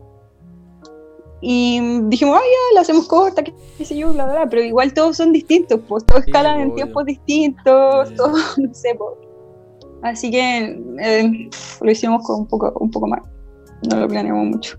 Oye, respecto a eso, por ejemplo, mm, yo he visto igual películas, documentales acerca de escalada y se ve varias gente que estudia la ruta. Onda, que yo he visto que sacan como planos ¿cachai? Y ponen dónde están los crux y todo eso, ¿cachai? el crux es como el, punto difícil de la ruta. Claro. Eh, ¿Tú haces un poco eso o la lees solamente como de vista? Pucha, es que es difícil porque de partida hay lugares que tienen una comunidad escaladora amplia y experimentada. Y eso hace que, que, puedan hacer cosas que otras localidades no, pues, ¿cachai? Entonces, por ejemplo, no sé, pues si lo comparáis con los escaladores gringos de Yosemite, es un parque que lleva gente escalando desde buff y son todos súper profesionales. Sí, y tienen, tienen un, refugio donde tienen todos los topos de todas las rutas y la gente va y le hace protección y qué sé yo. ese tipo de cosas nosotros por lo general no las tenemos pues, todavía, pues, ¿cachai? Mm. Hay topos, sí, que los topos son como, como una cartografía de la ruta, ¿cachai? Que indica el grado, el grado de dificultad y por dónde va. Pero más allá de eso, no. O sea, te dice, no sé, esto es un 10C y está ahí. Claro, o sea, como y luego tú vas y le das. Sí, pues como que al momento de decirte el grado de la ruta, tú te mentalizáis nomás a lo que te, a lo que te, enfrentas y, y, sería, y démosle. Creo yo, claro. ¿no? Hay, hay lugares, hay lugares que tienen, por ejemplo, Cochamó en, en el sur. Pucha, igual es Big Wall, que es paredes altas, grandes, como yo. Así es Big Wall, Big Wall. Y también tienen un refugio, y también tienen topo, y, y son más específicos. No sé, po. necesitáis 30 cintas, necesitáis 5 camelot de este número, ¿cachai? ¿Qué el? Pero en la deportiva, el camelot son las cositas que se usan en la escalada tradicional que se abren y para ah, asegurarse. ¿No son como los friends? También sí, parecido. Ah, ya. Mm. Así que. ¿Y refugio qué le llamas? ¿Como el espacio donde viven escaladores o no? Mm, no, un refugio por lo general es, como un tipo como de cabaña, chucho, que eh, sirve para hacer paradas, para descansar, para reunirse, como hacer fuego y tener los topos de las rutas y esas cosas. Ah, como un mini, una mini parada, ¿cachai? ¿Tú has estado en algún refugio alguna vez acá en Chile? En Cochamó nomás. Eh, fui a Cochamó dos veces. Ya. y ellos tienen ahí todo, todo el asunto, porque hay gente que vive en Cocha en el lugar, en la junta, en verdad. Eh, justo abajo de todas las rocas esas. y ellos se hacen cargo de, todo el espacio y de recolectar la información, de hacerlo todo, bla, bla, bla. Claro. Qué buena. Oye, ¿y una anécdota positiva? Y, a ver. Lo bonito. Hoy son, son muchas, no sé, tengo muchas anécdotas positivas. Mira, si, ah. queréis decir 5 o 10, no sé. Una, yo digo una, una por decir, pero sí que más lo que más. A ver, siento que la más positiva, también fue en Argentina, qué chistoso, me gusta mucho estar allá. Eh, había ido con, con mi cordada, con Ashley, y estuvimos como 10, 15 días acampando allá y fue bacán. Y todo, todo fue hermoso. Eh, llegar allá, armar el campamento, escalar con ella, conocer gente, estar en el río. Creo que las dos escalamos mejor que nunca. Las dos tuvimos como nuestros grados máximos en ese viaje, porque estábamos como, no sé, fluyendo muy bien, ¿cachai? Ella me apoya mucho a mí, yo la apoyo mucho a ella. Entonces todos los días era despertarse, relajarse, comer, estar ahí en, en la vida outdoors y después ir a escalar, ir a probar lo que quisiéramos probar. Habían como 300 rutas, así que podíamos hacer de todo lo que quisiéramos, ¿cachai? Sí, pues, obvio. Y no sé, ahí creo que esa ha sido una de las experiencias más lindas que he tenido, estar allá con ella, acampando caleta de día, escalando todo. Oye, es que yo una de las cosas que de verdad tengo como propuesta es de verdad organizarme, bueno, como que programarme un día, unas vacaciones o algo, pero que sean de escalada. Porque me encanta cuando, por ejemplo, no sé, uno sube fotos, cosas así, como e-, ese ambiente que rodea por lo general, no quiero generalizar como a la vida de escalador, porque ¿cachai? El ir a un lugar y que ese lugar donde vas a dormir sea el lugar donde vas a escalar, ¿cachai? Que para mí sería como lo ideal, pues me entendí, no, no sé si para mí al menos tendría tanto como tanto sentido o tanto brillo irme a un hostel, dormir y después irme a escalar, ¿cachai? Si, la, si, el lugar lo, lo, amerita, lo hago, pero si me puedo quedar a dormir en un lugar y, después salir, no sé, de la carpa y ver la ruta, ¿cachai? Y escalar, hoy sería pero hermoso. sí, es como el paquete que trae la situación, que es, lo rico. Oye, Jafit, te, te voy a te voy a avergonzar aquí al frente de todo el mundo. Sí, sí, dale. Porque me dice, yo quiero ir a no sé qué, pero yo me acuerdo que este, el año pasado, el año pasado, yo he tratado de llevármelos a Calama muchas veces, cabrón, de porquería. Cabrón, de porquería, porque yo desde que volví, porque yo estuve viviendo en Santiago muchos años, como ya dijimos, y cuando volví a Arica, igual fue como revolver a, hacerme de contactos, de amigos, de escalada, de todo, todo de cero, ¿cachai? Si ni siquiera había gimnasio, nada, pues. Entonces, yo los, yo los incité muchas veces a que fueran a acampar a lugares bacanes. Y usted ahí como que, oh, sí, no, así. Así que, sí, sí motívense, por favor. Yo hago me da culpa ahí de que, en ese tiempo no sé qué, si la hubo o qué, pero ahora tengo que admitir que me, me he mentalizado un poco más como de, de esto de ya démosle y que salga lo que tenga que pasar, porque, ¿cachai? Pero en ese momento igual era como de planificar todo. Yo me acuerdo que nos invitaste a ir a un lugar... Eh, Iba a decir, no sé por qué decía ojos del salar, pero en bola estoy loco. Ojos de Apache se llama. ojos, de, Apache. todavía no voy a Ojos de Apache. Sí, puede ser lugar, pero mira, ahora que me fui a mochilear, llegué hasta Pucón con 30, no, como con 60 lucas. Eh, no, ahora cambio, ahora cambio un poco más. Ah, ahora saben que no le estoy mintiendo. Sí, yo tampoco vengo de, una cuna de oro, así yo tampoco me voy de vacaciones con plata y cosas. Voy así a los ratas, forever a los ratas. Mm poca plata, haciendo dedo, comiendo lo justo, pero pasando bien. ¿Cómo planificáis tu viaje de escalada? Mm, mis viajes de escalada. Uf. Básicamente tener comida y, llegar a un lugar con alguien. Eso, como no le doy tantas vueltas ni lo hago muy complicado, la verdad, las cosas. Eh, digo, ya, quiero ir a, no sé, este lugar, tengo ganas de quedarme, no sé, una semana o lo que más pueda, lleno la mochila de comida de lo que más pueda meter y me voy a comprar. y eso es todo, así como que no, no me complicó mucho la existencia con eso. Claro. Incluso cuando hay que ir lejos, ¿cachai? Sí, igual nomás, me acuerdo cuando fuimos a, la Piedra Parada con la Ashley, hicimos dedo desde Bariloche hasta Esquel, igual es un buen tramo, así, es como de Osorno hasta, no sé, Futaleufú, una cosa así. Igual es un buen tramo. Sí, sí. Y, y muy tranquilo, así, haciendo dedos, si no llevaban bien, si no llevaban bien, si no dejaban en el camino, se nos hacía de noche, montábamos la carpa, dormíamos y listo, y seguíamos. Como que no hay, no hay así como tiempos, ni días, ni cosas, como... Porque yo creo que mientras más uno se estresa con el asunto, sí. Nunca sale como uno quiere. No, totalmente de acuerdo con lo que decís. Yo me considero una persona que igual de repente soy como muy, eh, no cuadrado, pero tengo que planificar mucho mis cosas, ¿cachai? Y me cuesta como arriesgarme y decir, ya, voy a darle y, y a ver qué sale. Y de repente es necesario también más si, por ejemplo, ya a mí me gusta escalar en roca, ¿cachai? Entonces igual me gustaría como irme y, y conocerme, ¿entendí? Si de verdad esos viajes a Copaquilla, a Timalchaca fueron de conocer el lugar donde vivo y de conocer otra roca, otros lugares, no, no sé, es muy llenador como interno, internamente. Sí, yo creo que a veces uno le pone mucha, mucha excusa a las cosas, mucho miedo, muchos pero y si pasa esto, pero y si pasa lo otro. Y el problema es que así no va a intentar hacer algunas cosas, pues, ¿cachai? Más cuando Imagínate. Es algo que se desarrolla al aire, al aire libre.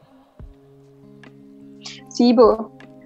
Así que vamos a ojos del Pache. Sí. está en Calama nomás, ahí cerquita. No, démosle nomás. Y si no, está este video en que juro aquí ante notario que voy a ir. 2021. Te lo voy a cobrar. Te lo voy a cobrar. Cuando esta tontera pase. Sí. Oye, igual te quería preguntar un poco eso, tal vez latero, pero ¿cómo, cómo lleváis tu vida ahora con el tema de la cuarentena y todo eso? O sea, igual obviamente no se puede hacer mucho, pero en base a lo que es de escalada. Pucha, como que he tratado de no obsesionarme con el hecho de que no estoy escalando. Así como, ah, no estoy escalando, voy a perder todo lo que he hecho y bla, bla. Como que no me tiro al piso para eso. Estoy tratando de estar tranquila nomás, pues de hacer mi vida normal, que va más allá de la escalada, y, tratar de mantenerme eh, en mi línea de, no sé, pues, equilibrio, de equilibrio, ¿cachai? claro tanto sea de mi fuerza de físico, tanto como de estar eh, mentalizada para volver cuando haya que hacerlo y de también tomármelo con calma, porque a veces igual pienso como cuando vuelva voy a querer volver así como con todo y a lo mejor me voy a lesionar, ¿cachai? Eh.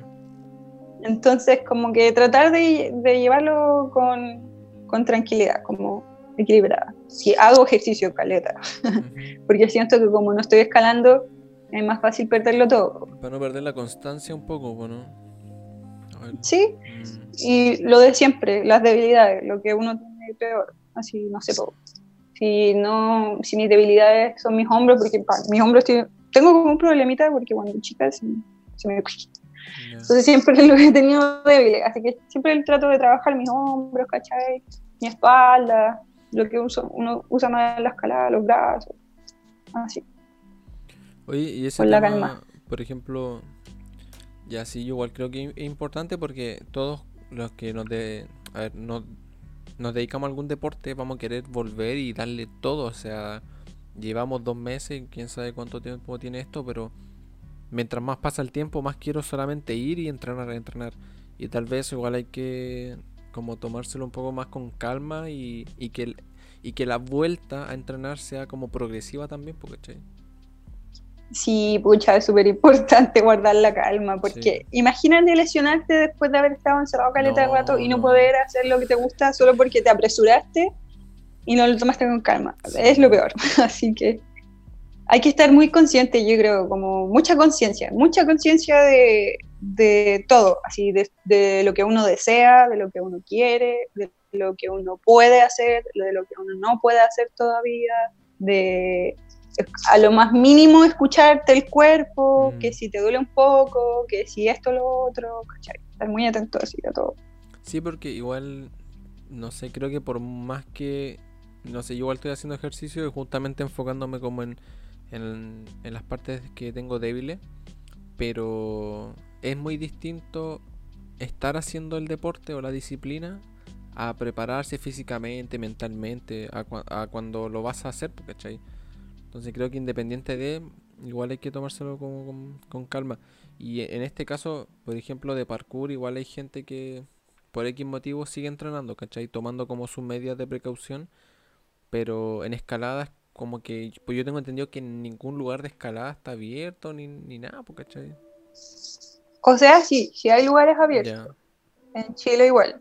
En, bueno, en Europa ya la cosa está más avanzada y se puede ir a escalar a roca. y hay gimnasios abiertos también. Y en Chile hay un gimnasio funcionando, en todo Chile, que son los chicos de, de Conce, el Conce Klein. Ellos igual abrieron hace como ya dos semanas y tienen todo un protocolo de seguridad igual. Yo creo que está bien hecho el protocolo igual. Y hasta ahora no han tenido como un, brote infeccioso ni ningún problema grave. Así que al parecer está funcionando. Claro. Em, pero, claro, hay muchos gimnasios que todavía no quieren abrir porque tienen sus recelos con, lo que pueda suceder o no. Claro. Pero por ejemplo, no, dime si no sería bacán haber estado, por ejemplo, mira, me, surge esta, esta idea ahora. Yo que andaba mochileando, si, si, tuviese primero que nada equipo de escalada, que es un tema que igual me interesa conversar después, equipo de escalada y alguien con quien me pudiera asegurar o escalar, eh, irme, decir, oye, todo el país está en cuarentena y por qué no me voy a X mm. lugar y pasar ahí, ¿cachai? Pucha, es el sueño, pues, todos queremos eso. Y ese es el problema en el fondo, porque todos queremos eso y todos en algún momento podríamos tener la oportunidad de hacer eso. Y entonces, ¿cómo podía elegir quién puede o quién no, o quién sí Exacto. hacer eso? Entonces hay como un dilema súper grande. Mm. Es complicado. Oye, Coti, tú que has viajado y conocido muchos lugares, eh, para ti, ¿cuál o cuáles son los lugares favoritos? ¿Tus lugares favoritos? Así como mis lugares favoritos. Ah, ya. Sí, sí.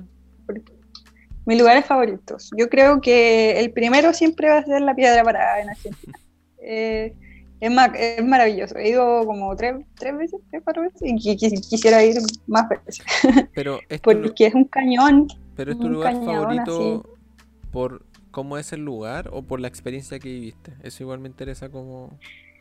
Es mi lugar favorito por todo. Es como el paquete completo precioso para mí. Es súper gigante, es como un parque de diversiones de escalada, hermano. Tiene como 300 rutas, no sé, caletas. Tiene como muchos sectores porque es como un cañadón extendido muy grande, como 40 kilómetros.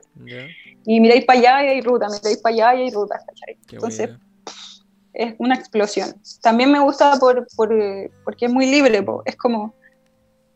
Una de las cosas que que puede suceder en la escalada es que algunos de los recintos sean privados, especialmente en Chile.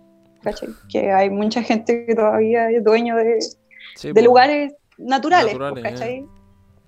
Entonces, eh, la piedra es un lugar que todavía es así salvaje, pues, salvaje libre, ¿cachai? Entonces, podía acampar ahí, podía estar tranquilo, no te van a ir a molestar, no, no te van a cobrar, va a estar muy piola. Igual hay un camping pagado en el que podéis quedarte si queréis, que también está cerca. Pero claro, es pagado porque tiene sus comodidades, porque tiene baño, porque ya, claro. cosas, porque tiene agua. Pero el estar en el lugar es gratis, pues.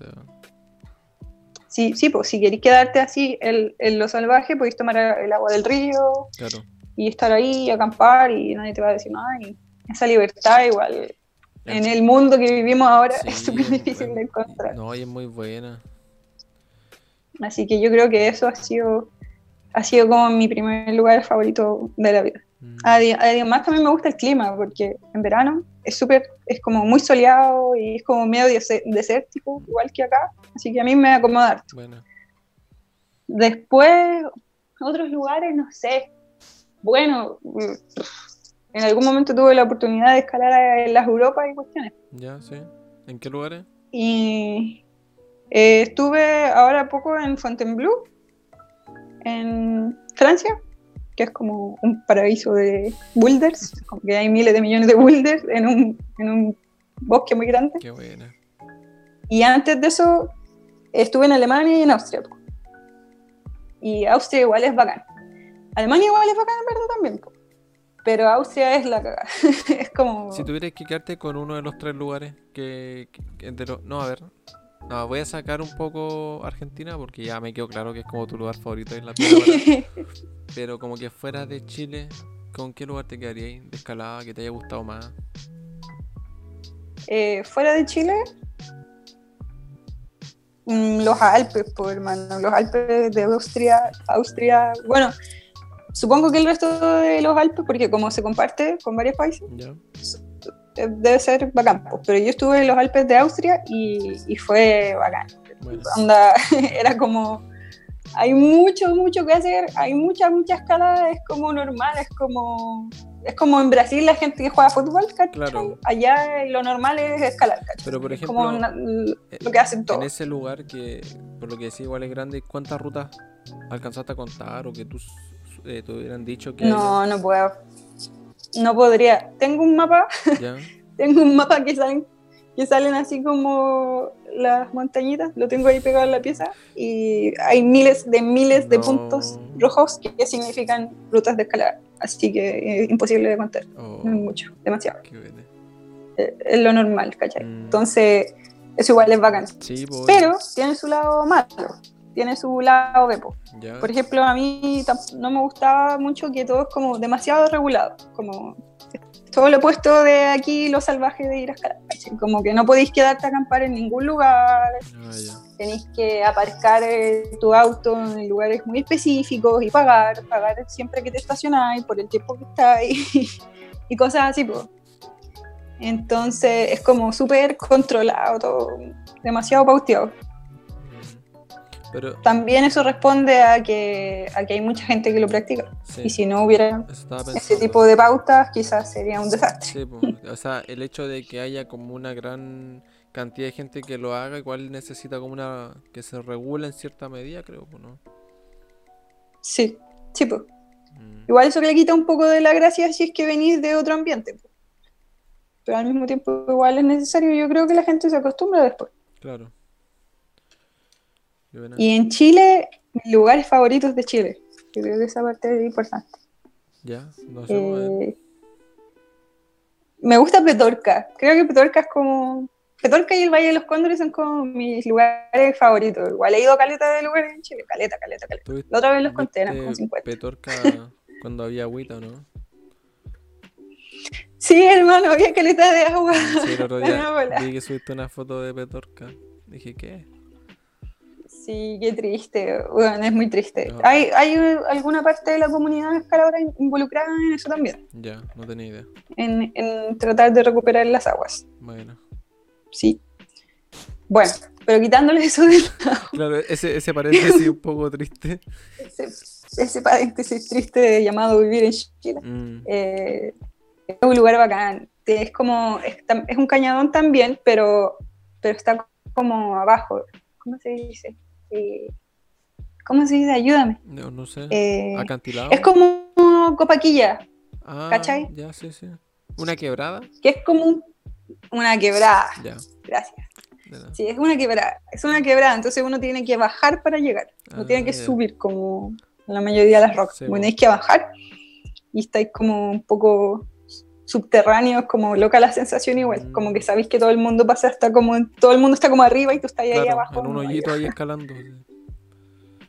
Sí, y hay hartas rocas, harta ruta, el lugar en sí también es súper lindo, es como un pequeño laberinto para caminar, hay muchos árboles, hay agüita, se hacen cascadas, es bonito, es como tierno, pequeño, apretado, es bonito. Y el Valle de los Cóndores, que están en el Maule, bueno, aquí esta cuestión es como es como, yo creo que es el lugar de Chile que tiene más rutas juntas. Tienen muchas rutas, muchas, muchas. Y también es medio desértico, tiene el río, tiene muchas cascadas, es un lugar bonito y desafiante. Es difícil. Es difícil de escalar. Qué buena. Y a ver, comparando un poco, acá hablamos de que en Chile igual la cosa de la escalada es como más libre, si se puede decir. Pero algo que me interesa como abarcar, te voy a plantear como para empezar este tema. ¿Tú crees que la escalada es un deporte elitista?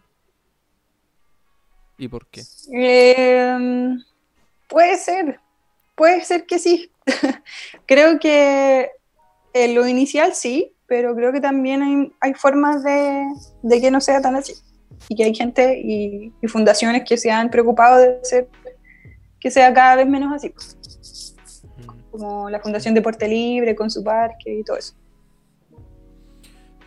Ya.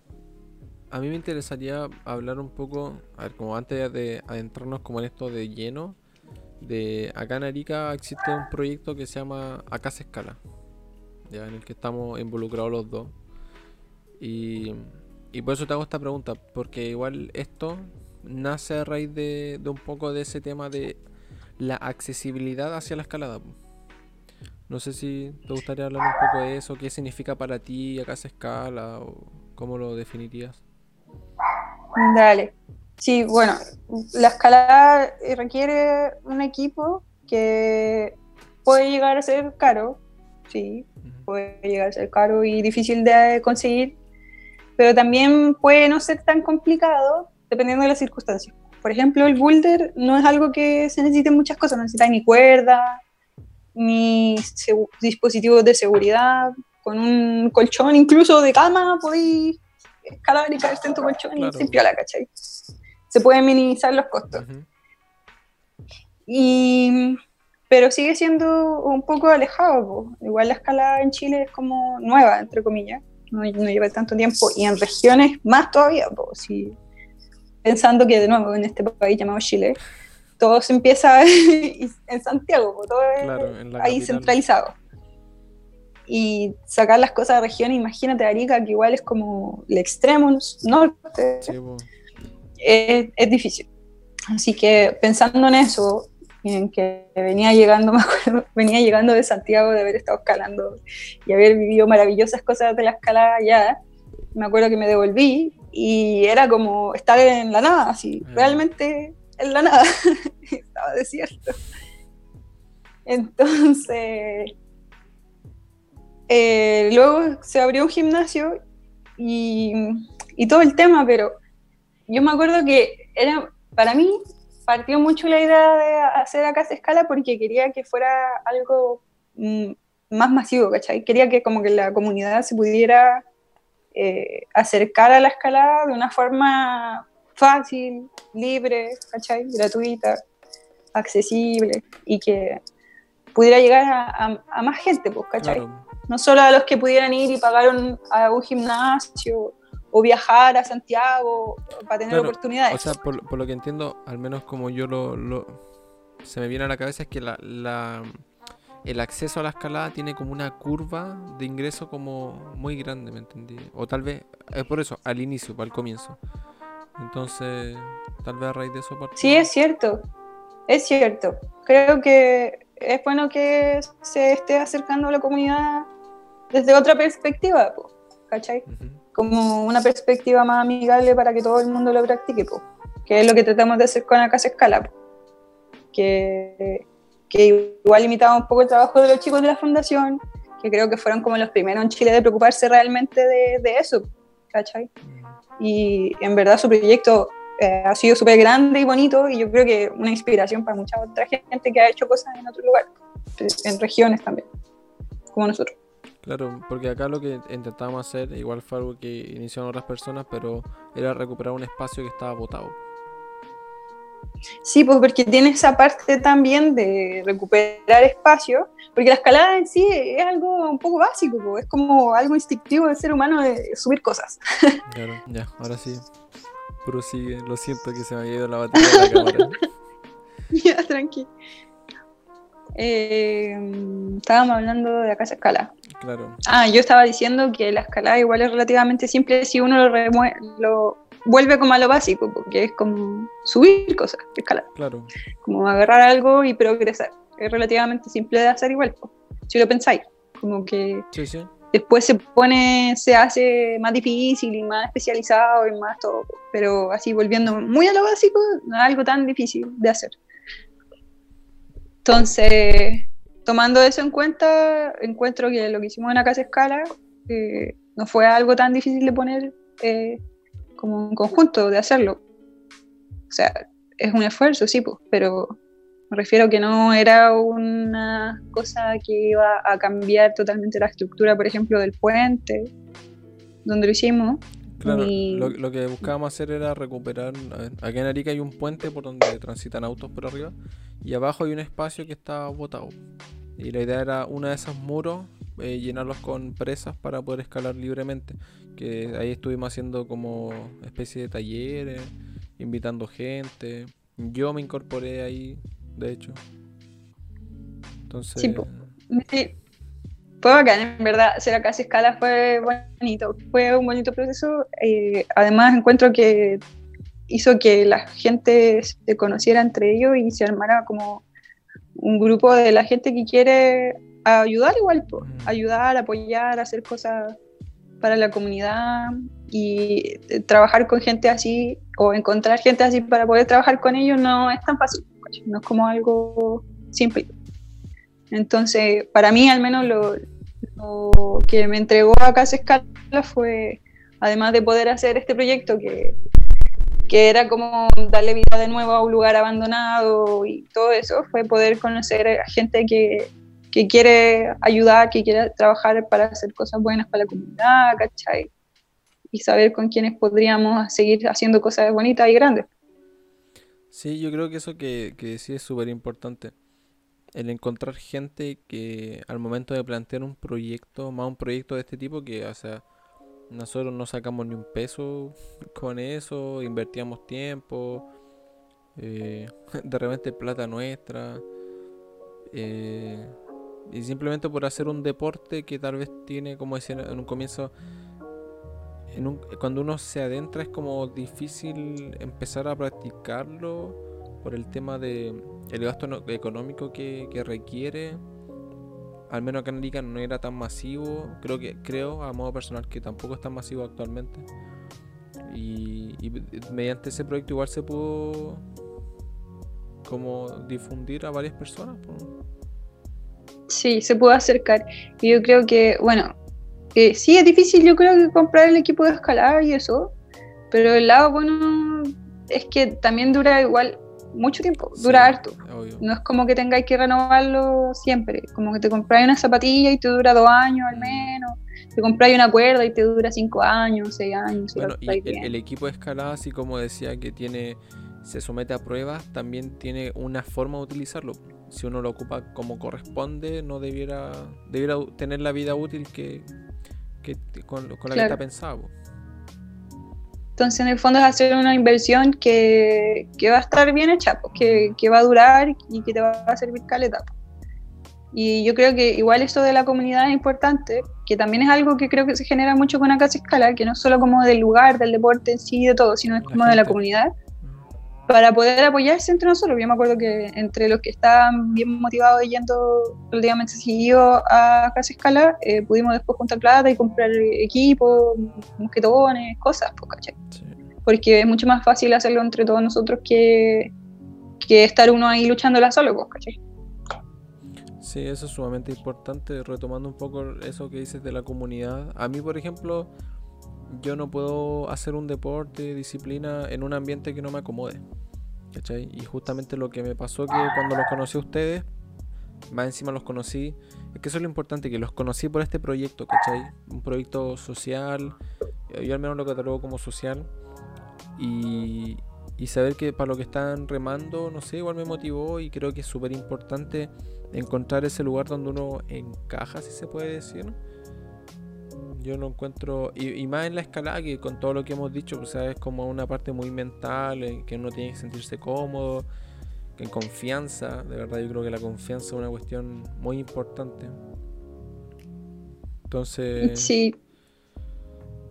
no sé, para mí es muy, muy importante eso. Sí, la verdad que acá esa escala fue un, proyecto súper bacán. Espero que lo podamos retomar pronto y poder agrandarlo igual, porque el, el sector igual tiene para pa esto más, pues se puede agrandar mucho más y hacer otras cosas más grandes. Pues sería bonito que ahora como la comunidad de escalada ha crecido en Arica por las razones que se han hecho, de que han abierto más gimnasio y todo eso, sería bonito ver que esta parte de esa comunidad también se, se acercara pues, para generar estos espacios. Claro. Sí, yo creo que es súper importante en... A mí eso igual, mira, ese, ese punto igual me gustaría parar un rato porque en el parkour uno, no sé, yo empecé a entrenar parkour con unas zapatillas con caña que eran lisas y salía a entrenar, ¿cachai? O sea, no, no necesité mayor equipo. Eh, salí solo, bueno, con un amigo, pero si quería entrenar solo y si quiero entrenar solo puedo hacerlo. Entonces, en este tipo de de deportes donde tal vez es un poco más difícil el entrar, creo que el que existan instancias así es muy importante. No sé, a mí me llenó harto y, como tú decís fue algo súper bonito, se acercó mucha gente que por primera vez escalaba o que escaló tal vez dos, tres veces y que le gustó, gente que quedó. Yo me acuerdo que era súper ñoño y me puse a estudiar mucho de cómo funcionaba y todo el tema. No sé, creo que me sirvió harto en lo personal. Sí. Es bacán. A mí realmente creo que parte de lo de la comunidad y que se genera es como lo que más me llena de, ahí. Porque igual, por ejemplo, ser una de las personas experimentadas dentro de, ahí hace que la gente se, se, acerque mucho a uno, pues, ¿cachai? Y que le pidan consejos y que aprendan las cosas que uno enseña y que adquieran tus conocimientos y todo eso. Pero lo interesante es que después uno puede ver cómo esa gente se, se empodera de su conocimiento y ayuda a otra gente a, aprender, pues, ¿cachai? Y, y, eso es bacán, porque recuerdo que al principio, claro, como las personas que habíamos ahí experimentado éramos poquitos, y como que todo recaía un poco en nosotros, y luego ya cuando los chiquillos empezaron a aprender, eh, ellos también tomaban su, su, rol ahí, y luego ellos también ayudaban a los demás, y así, pues. Claro, yo, mira, a ver, no sé si viene al caso, pero por alguna razón me acordé que una vez escuché una frase de alguien que me dijo que un buen líder no crea seguidores, sino que crea nuevos líderes, ¿cachai? Y en parte creo que eso es un rol muy importante para alguien que maneja que maneja grupos, que maneja personas en general y que tiene que, tiene conocimiento que aportar, ¿cachai? Entonces igual creo que es muy importante el, el pasar el conocimiento, la experiencia y hay gente que por X motivo, porque creen que los van a superar, porque creen que después cuando yo sepa lo que tú sabes ya no voy a acudir a ti, ¿cachai? Eh, se cierran y, todo lo que saben se lo dejan para ellos.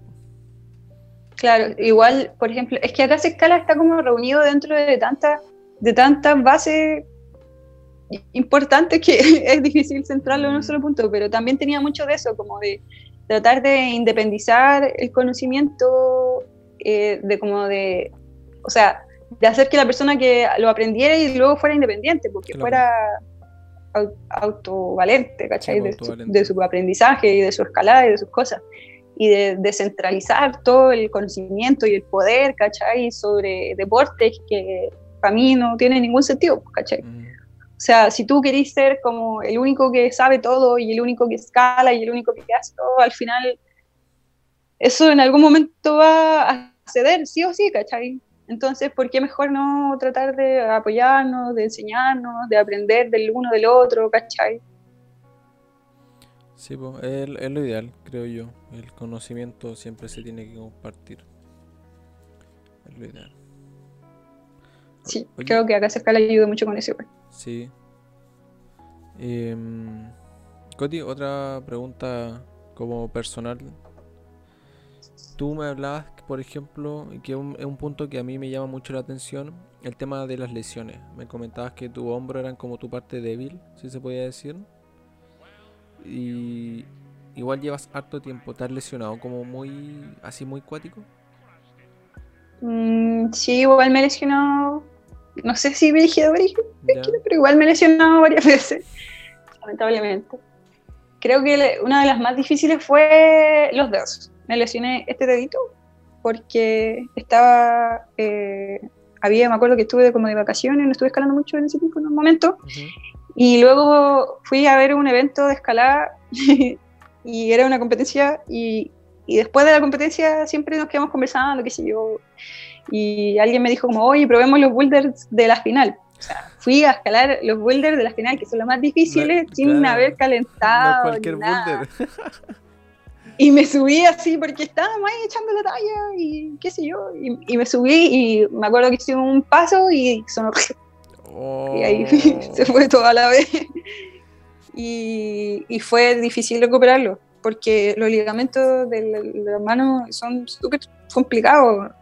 Entonces, de partida encontrar un kine que entendiera bien cómo hacerme una terapia para el dedo, eh. fue difícil. Y luego tomar esta terapia y esperar y, saber que si escalaba más iba a empeorar, entonces fue todo como un desafío grande igual. Así que de ahí, en adelante como que pausa, pausas de nuevo. Claro. Como que más atención. Oh, qué brígido, qué brígido. Pero ¿qué onda que te había pasado en el dedo? ¿Se te, o sea, no se te quebró? No creo, ¿no? No, no se me quebró ni nada, obvio. Pero fue interno, fue una polea que se, se, como que se fracturó un poquito adentro del ligamento, como que se hizo un nudito y se estresó mucho. y después me dolía para hacer todo. Entonces ahí estuvimos en un tratamiento con la quina caleta como, creo que estuve como dos meses para saber. Oh, qué brígido. Y después no estaba bien, pues no era como que, ah, ya volví a hacer yo. No, claro. después podía podía escalar, ¿cachai? Pero ya no me dolía, pero tenía que volver a, igual un poco como de cero, sí, pues, entre comillas. ¿Cuál, a ver, me acuerdo una vez escalando en un gimnasio, eh, llegó un, un, chico que estaba haciendo pesas e intentó escalar, era igual, era como tenía músculo y todo, entonces intentó escalar, no pudo, no sé por qué, pero como que ahí se dio cuenta que lo que hablábamos en un comienzo, que la escalada vaya, va más allá de lo físico, ¿cachai? De hecho, es curioso ver que los escaladores y las escaladoras no son como tan, no sé, maceteados, si se le puede decir, no, no sé cómo decirlo, pero como que se mantienen bien en forma, pero no, no con grandes músculos y cosas así. No, no sé cómo graficarlo. Pero ya, sí, po. Yo sí te entiendo lo que quieres decir. eh, Sí, por ejemplo, yo igual te, alguna vez llevé a algún amigo que hacía pesa y calistenias, no, pesa, pesa, harta mucha pesa, y estaba así como súper inflado y cosas, y igual yo la cacha escalando, pues, ¿cachai? Porque son disciplinas totalmente diferentes, pues, la escalada trabaja el cuerpo completo, no es una cosa de hacer una barra y seguir, porque hay algunos agarres que ni siquiera podías hacer una barra porque son tan chicos o tan raros que, que no, está, no podía hacer eso, entonces es mucho de ocupar los pies, de moverte hacia un lado, de usar la fuerza, tu fuerza interior, cosas, ¿cachai? Es como, es complicado, no, es llegar y, así a lo mono, ¿cachai? Entonces, la mayoría de los escaladores busca no ser pesado además, porque si pesáis mucho, te cuesta más levantarte a ti mismo. Entonces, eso de la hipertrofia y tener así los músculos no, no, te sirve tanto. Lo, ideal, entre comillas, lo el escalador ideal es alguien que es delgado, pero tiene fuerza muscular, ¿cachai? Claro. Que no es lo mismo. Hay que hacer un equilibrio ahí como entre el poder tu cuerpo y y cómo se llama y adecuarse como al tema del peso. Sí, sí. Lo cual igual no quita que una persona que, que sea más sitiada y gordita no pueda escalar, para nada, para nada, para nada, para nada. Como que una cosa no va con la otra, sí. Como que a veces pienso que cuando ya uno está más como en la escalada así, más internalizado y ve a todos estos escaladores más famosos, que son así los super Spider-Man del mundo, y los ve a ellos ahí tan flacos y qué sé yo, como que se, se espera que es como la única realidad, pues, ¿cachai? Y, igual no creo que sea muy positivo. Ahora último han salido hartos como, como temas sobre desorden alimenticio dentro del mundo de la escalada, pues caletas. Como que algo que se está hablando recién ahora. como que muchos atletas profesionales han hablado sobre eso. Y creo que no, no es tan positivo como enfocarse en cómo debería ser tu cuerpo para escalar, sino en más como en tu performance, ¿cachai? Mm. Como en lo que, en lo que se rinde. Yo igual conozco gente que, que es así musculoso y tal y tal y tal y escalan súper bien. Una cosa no quita la otra. Sí, pues al final igual yo creo que es importante cómo lleves tu vida, ir viendo cómo, cómo te desenvuelves y, y, ver, fijarte en esos indicadores que si te, te estás rindiendo o no, pues, como lo, lo primordial, creo yo. Sí, y siempre estar como más que obsesionado con, con ser como... El tipo de... El tipo de... es como mejorar tus debilidades, eso, mm. nada más. ¿Cachai? No obsesionarse con quiero levantar este, este número de kilos. O quiero poder hacer 50 barras. O puedo querer. No, ¿cachai? Como, a ver, mi escalada es así, creo que me falta esto, voy a practicar más de eso, creo que todavía no tengo tanta fuerza en esta parte de mi cuerpo, no sé, los tríceps, porque no me puedo levantar así, claro. ¿cachai? Y trabajar sobre eso y, no estar tan como obsesionado con el asunto, porque creo que trae más cosas malas que buenas. Eh, qué bueno. Oye, Coti, eh, ya llevamos más de una hora hablando y me gustaría que pasáramos a una sección, si se le puede decir, de este programa en la que recomendamos material, Instagram, páginas, videos, películas, lo que fuese. Respecto a escalada. ¿Ya? Eh, parte tú, si tienes algo que recomendar. Eh, ya, mira, yo soy súper super nerd de los videos y veo muchos videos en YouTube. Así, pero no sé si podría recomendar así como uno específico. Por ejemplo, a mí mi favorito mi favorito fue eh, el Golden Ticket, que es como el ticket dorado. que es sobre es una ruta de escalada que se llama así. Está en Estados Unidos y la escaló una chiquilla que se llama Michaela Kirch, que fue como la primera niña, que la, la primera mujer que lo encadenó. Y como la historia completa que se muestra ahí es súper súper inspiradora, para mí maravillosa. Esa es una. Y sobre por ejemplo, Instagrams que sigo, que encuentro que son bien útiles. Hay una físico-terapeuta que se llama Cari. Y igual es gringa, pero todas las cosas que sube no necesitáis saber nada de lo que dice, porque está así como muy específicamente demostrado con, con imágenes. Ah, ya, sube como gráfica. Sí. Ya, bueno. Y su Instagram es eh, DR, bueno, es como difícil. No, no, eh, pero Di el nombre y Después le vaya a compartir. En, la descripción. Ah, ah, muy bien. Es eh, doctora Cari Este. Ese es su Instagram. De los chilenos está el Climb, el Climb Trainer, que es el, el entrenador de todos los pulentos escaladores chilenos, por decirlo así. El Ben Hayala, el Ronnie Escobar, la Ale, que son cabros que han estado compitiendo en sudamericano. La Ale Contreras está seleccionada para competir en las preolimpiadas y todo eso. Así que él igual sube mucho material bacán. Bueno, bueno. El Climb Trainer. Y no sé qué más. Yo al menos por mi parte me gustaría recomendar un Instagram que lo tengo anotado por aquí. Se llama Matthew Paraclimbing. Es un, es un chico que sigo hace caleta, que escala, pero tiene como, no sé si si le pasó un accidente o algo, pero tiene cortada parte del brazo, lo tiene vendado y escala con esa parte y con su otro brazo, ¿cachai? Entonces acá utiliza la mano y acá la parte del brazo que tiene cortado. Y no sé, el tipo escala muy duro. Y lo veo y quedo pero asombrado. O sea, si hay veces que no quiero escalar porque X cosa, como que veo sus videos y digo no, no tengo excusa para no escalar. ¿Ya?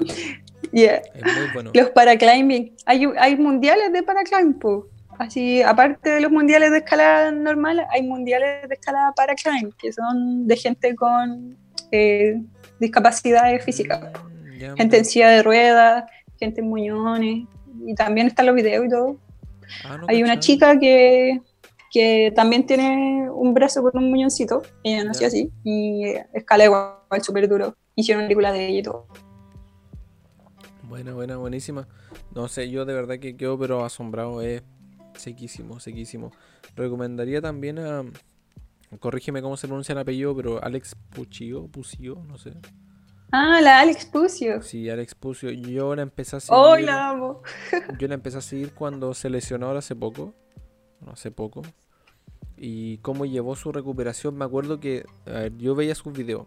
Y de un día para otro veo que estaba como en cama como con una malla o algo así que tenía estaba muy mal, estaba acostado y no podía hacer nada. Y después pasaron un mes, dos meses y vi que estaba como en estaba entrenando como mantenciones y con la lesión y fue como genial, me, me encantó. Porque esa como mentalidad de que cuando uno está lesionado sí tiene que tomar ciertas precauciones, pero que el entrenamiento tal vez es mejor reducir la intensidad que quedarse detenido, ¿cachai? Sí, es cierto.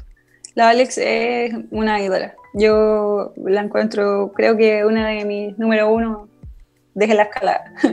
es muy seca, es muy motivada. Y creo que es súper Es muy fuerte. Y es súper disciplinada, eso me llama mucho la atención de ella también. Es muy, muy estructurada, disciplinada.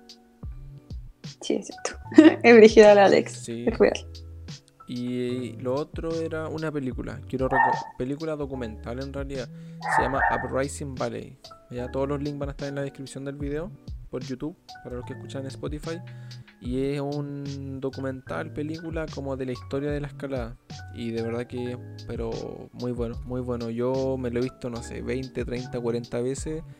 Era mi motivación más grande cuando empecé a escalar, cuando no quería ir o como me daba flojera ir a entrenar lo veía y de verdad que mm, ah, estuve, no sé, como un año con el tema principal del documental, lo, ponía de ringtone. ah, muy bueno, me encanta. El Javi tiene una foto también del value pricing de fondo pantalla del celular. Es, muy buena. Bueno, y película tendría para recomendar de Don Wall, de Tommy Caldwell y eso. Coti, una pregunta igual un poco... Yo igual te considero por tu experiencia como veterana. No sé si tú te consideras así. ¿Qué otro? pero es que me refiero en el tema de conocimiento, de experiencia. en lo que es escalada, mira, conocí escaleta de lugares. y yo encuentro que escaláis súper bien, súper duro. Eh, tienes manejo, conocimiento, has participado en competencias, has sido jueza hay salido de Chile a escalar, no sé. Pero más que nada por eso, te encuentro como, como que sabía harto, eh, mi pregunta es, ¿qué le dirías a las viejas y a las nuevas generaciones de escalada? Hmm, a ver, creo que a las viejas generaciones de escalada, uy, es que depende, son todas tan diferentes. Nada, pues que ayuden a las nuevas generaciones, pues que traspasen su conocimiento, que crean en el potencial de la gente nueva que viene desarrollándose, que no sean egoístas, que, que la gloria es para todos. Ah. y, a las nuevas generaciones que, que sean motivados, que, que sientan que pueden romper todas las barreras que hay antes, que busquen eso, que busquen ser lo nuevo, lo que más llegue. Por, ejemplo, no sé, tiempo, tiempo atrás se decía que solo se podía escalar con, pitones y con clavos. Y, yo, luego llegó una generación que dijo, no, nosotros solo vamos a usar nuestras manos y nuestros pies, ¿cachai? Mm. Y así, y de así en adelante, que siempre vayan tratando de superar y de superarse a sí mismos, de superar el deporte, de mirar lejos, de tener sueños. Qué buena. Importante eso que decía, o sea, creo que todo deporte y disciplina, por lo general, siempre está en constante evolución, ¿cachai? Entonces siempre eh, creo que van a existir, igual no me gusta como catalogarlo así, pero como los puristas de una disciplina, que se quedan mucho con el origen, o sea, creo que no es malo conocer y saber el origen de algo, pero eventualmente siempre va a ir evolucionando, ¿cachai?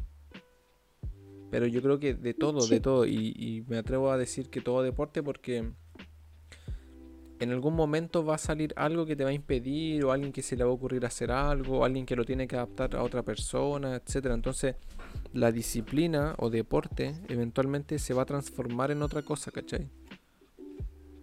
Y eso obviamente las nuevas generaciones tienen un como un valor súper importante que aportar ahí. Sí, es importante que se crean el cuento también. Eh. Que se crean que, pueden cambiar las cosas y que pueden mejorar siempre. Claro. Oye, yo también. O sea, seré muy veterana y todo, pero todavía me queda mucho. sí, pues no, Uno está aprendiendo todo el tiempo. Eh, sí, espero seguir aprendiendo mucho. Sí. Y yo pretendo viajar, viajar y viajar porque ese reto que mandaste lo, lo va a recordar para siempre. Me parece muy bien. Ya nos vamos a ir a Calama. Sí, pronto. Espero. Oye, Coti, ¿cómo ves la escalada de aquí a cinco años? ¿En Chile, en el mundo? ¿En Arica? ¿Por qué no? La verdad no tengo idea, hermano. No, no, y ni siquiera siento que puedo mirar bien el futuro con todo lo que está pasando. Así en general creo que es difícil. Mm. Entre temas pandémicos e incluso más allá de la pandemia o no la pandemia, como los cambios sociales que está viviendo el mundo. Es tan complicado, no sé, lo siento. Creo que no puedo mirar así a cinco años más todavía. Claro, pero por ejemplo, a ver, la escalada hace poco, relativamente poco, pasó a ser olímpica. ¿O no? Entonces. Sí. ¿Eso no maneja cómo hace cuánto tiempo que eh, están los Juegos Olímpicos? Creo que de verdad es muy poco. No, todavía, todavía ni siquiera se juega un Juego Olímpico con la escalada. Pues iba a ser el primero este año, pues, ah, pero a fin de año. pero se cambió. Así que es totalmente nuevo, sería la primera vez. ¿Cómo crees que eso se pueda como desarrollar? Una vez yo vi una entrevista que le hicieron a Adam Ondra, que es como uno de los como grandes que escaladores, y decía que igual lo sentía raro porque por lo que tengo entendido como que mezcla tres tipos de escalada, que es como velocidad. Tipo, mezcla las disciplinas. Eh, mezcla la velocidad, el boulder y la deportiva que los mundiales que se hacían hasta ahora de escalada tenían la velocidad, el boulder y la, y la deportiva, pero por separado. Entonces tú podías ir a competir en boulder y no competir en deportiva. Tú podías ir a competir en velocidad y no competir en boulder, así. Pero la Olimpiada, como es Olimpiada y es deporte olímpico y todo eso, y tiene un nivel de dificultad mayor, trata de buscar a las personas más completas. Pues. Entonces tenéis que competir sí o sí en velocidad, en boulder y en deportivo y claro, empuja a los escaladores. Sí, pues No sé, la verdad yo creo que no. Así como mi opinión personal, no me gusta la idea de que te digan que tenéis que hacer las tres cosas, porque si no, no cabéis para ir a una competencia. Claro. ¿Cachai? Encuentro que, que no es necesario, pero si es como el Comité Olímpico quiere llevarlo, es como la natación, no sé, porque que los, nadadores igual hacen, no sé, de pecho, de crawl y de mariposa, cosas así. Sí, Solo siento que a lo mejor ellos no sabían muy bien realmente la realidad de los escaladores. ¿Cachai? Pero aún así he visto mucho que han llevado a varios escaladores al límite, a sus límites. Y eso a veces puede tener resultados interesantes también. Sí, pues, obvio. Qué bueno. Oye, ¿y tú personalmente cómo te ves como, como atleta, como deportista? Creo que nadie me había dicho atleta hasta tú. en mi vida nadie, pero Jafit me había dicho atleta. Intento utilizar la palabra porque es como más, no sé si formal por decirlo de alguna manera, pero deportista o... No, sí está bien. Hay que creerse cuenta de ese. Sí, pues no, creo que es importante yo como me veo como atleta, eh, en general, mm. en general. No lo sé, hermano. Creo que ahora último me siento como un poco más digna de llamarme una deportista, atleta, lo que sea, porque me he tomado más en serio las cosas que hago. He hecho más cosas, he, participado en más ámbitos del deporte, ¿cachai? Como que lo conozco de varias miradas y eso me gusta. Eh, y supongo que ojalá seguir creciendo nomás como, como en, el mundo de la escalada, como en lo que decía, pues ya no solo quedarse con, no con el boulder, con la roca, con la deportiva, con el trat, sino que quizá ir creciendo más allá, quizás ponerme más alpina, igual sería interesante. Mm. por ejemplo, tú, bueno, aquí en, en Erika hay un gimnasio que se llama Banana Boulder, que es de un amigo nuestro, que haciendo promociones. Ahora una gráfica completa de bananas. Bananas, bananas por aquí. Sí, faltan las poleras. Ah. eh, ¿Tú has dado clases, por ejemplo? Y ¿Cómo te gusta esa área? ¿Cómo de enseñar? Es bacán, en verdad eh, empezó, esa parte de mí se empezó a dar cuando yo me vine para acá y empezamos a hacer acá escala y eso. Claro. Y fue como las primeras veces que yo tuve que ponerme en ese rol de profe y enseñar. Y luego en el Banana fue como, mm, como ya más profesional y todo, pues obviamente pues, me lo tomé en serio y planificar y enseñar y y todo el asunto, fue bacán.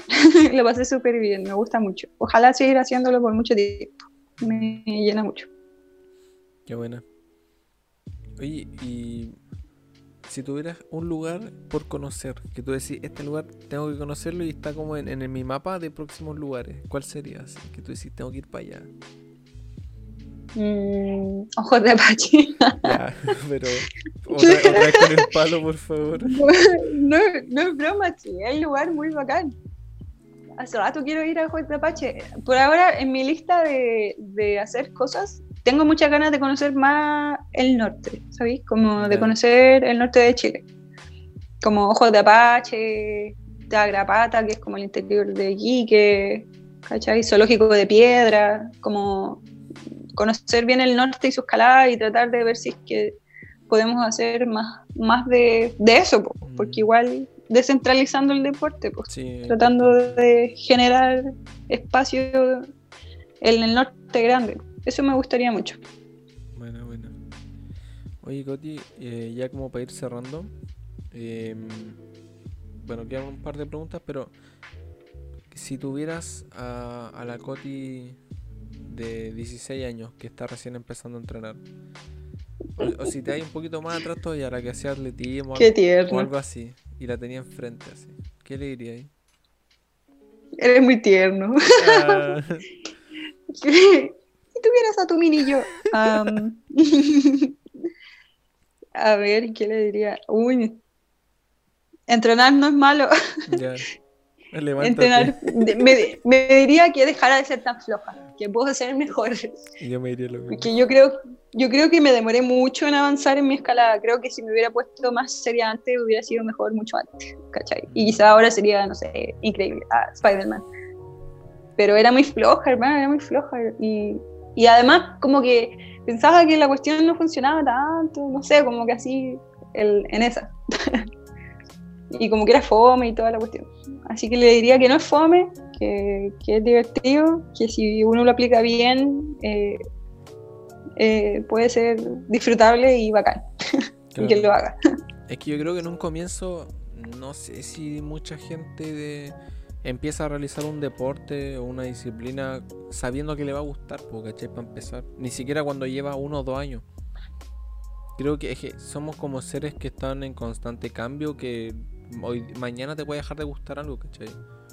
Mañana yo que llevo 8 años haciendo parkour y perdí la motivación a raíz de lesiones y otro tema y tuve que viajar para poder reencontrarme como con, ese deporte, ¿cachai? Entonces, no sé, es como algo muy bien difícil de, que algo te guste y saber, pues, saber que lo vayas a seguir haciendo otro tiempo.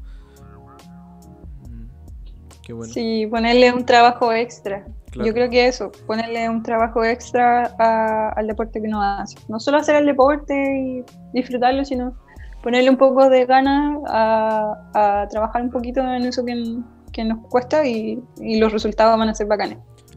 hay que ser perseverante y constante, Sí, sí. Ya, ahora me voy a meter a las preguntas porque te dejaron preguntas en el Instagram de la cuna del movimiento. Ya, hay tres preguntitas. Una es de Nacho.mou que dice ¿qué tipo de ejercicio recomiendas para entrenar en tiempos de cuarentena? Habla de la, El Nachito. De las debilidades.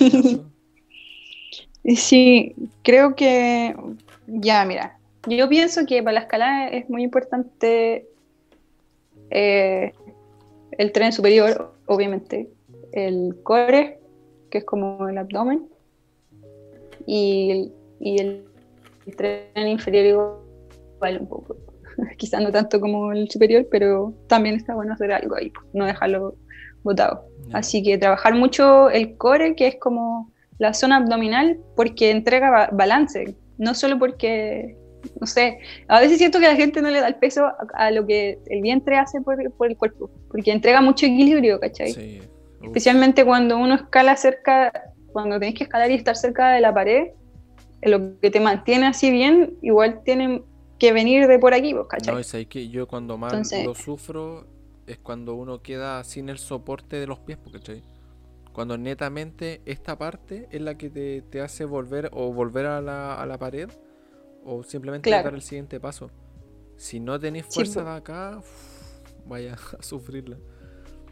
Sí, eh, ahí es bueno, entrenar el core, el core, eh, tratar de hacer espalda y brazo, lo más que se pueda, espalda mucho. Los ejercicios de espalda en cuarentena igual son un poco aburridos, pues, son como hacer así hacia atrás, Superman o con banda elástica, pero van a valer la pena. Eh, y todo lo que tenga que ver con brazos superior, pecho, hombro, bíceps, tríceps, colgar. Eso. Buena, buena. Y acá hay otra pregunta de un sujeto llamado Javier Est. Javier Est. El Javi. Un sujeto. ¿Qué dice el sujeto? Este sujeto dice. ¿Qué dijo el susodicho? ¿Cómo ve, eh, que cómo ves la escalada en Arica? Mm, qué amplio. Ah, supongo, mira, la veo, creo que está cambiando mucho y evolucionando caleta. Y eso me gusta, me gusta mucho. Eh, imagínate que yo empecé a escalar acá cuando era súper chica y no había ni una cosa, nada, de nada, de nada y después volver así, no sé, seis años después y darme cuenta que no ha cambiado eso, que no había cambiado nada, que nada había mejorado, nada había crecido, nada había sucedido en todo ese tiempo. Fue como súper triste. Pues. Y ahora, este, desde el año pasado, desde el año antepasado hasta ahora, ha explotado un montón y me da gusto, pues, me da gusto. Espero que sigan así las cosas. Buena, buena, buena. El cambio es necesario. Eh, sí, super. Ya, acá la Carolina, que su Instagram es Free Soul Witch. No me acuerdo la apellido ah, de la Carolina. Eh, Silva, la carita Silva. Ella dice: ¿Qué te inspiró a hacer este deporte? ¡Oh, qué tierno la carita! eh, ¿Qué me inspiró?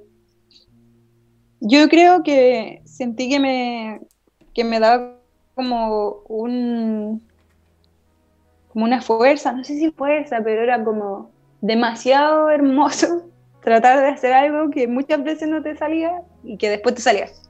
Y creo que todo, hasta el día de hoy eso es como lo más lindo que uno siente cuando escala. Te caí mil veces y de repente una vez ya no te caí y, es como guau, como si hubieras hecho algo tan grande.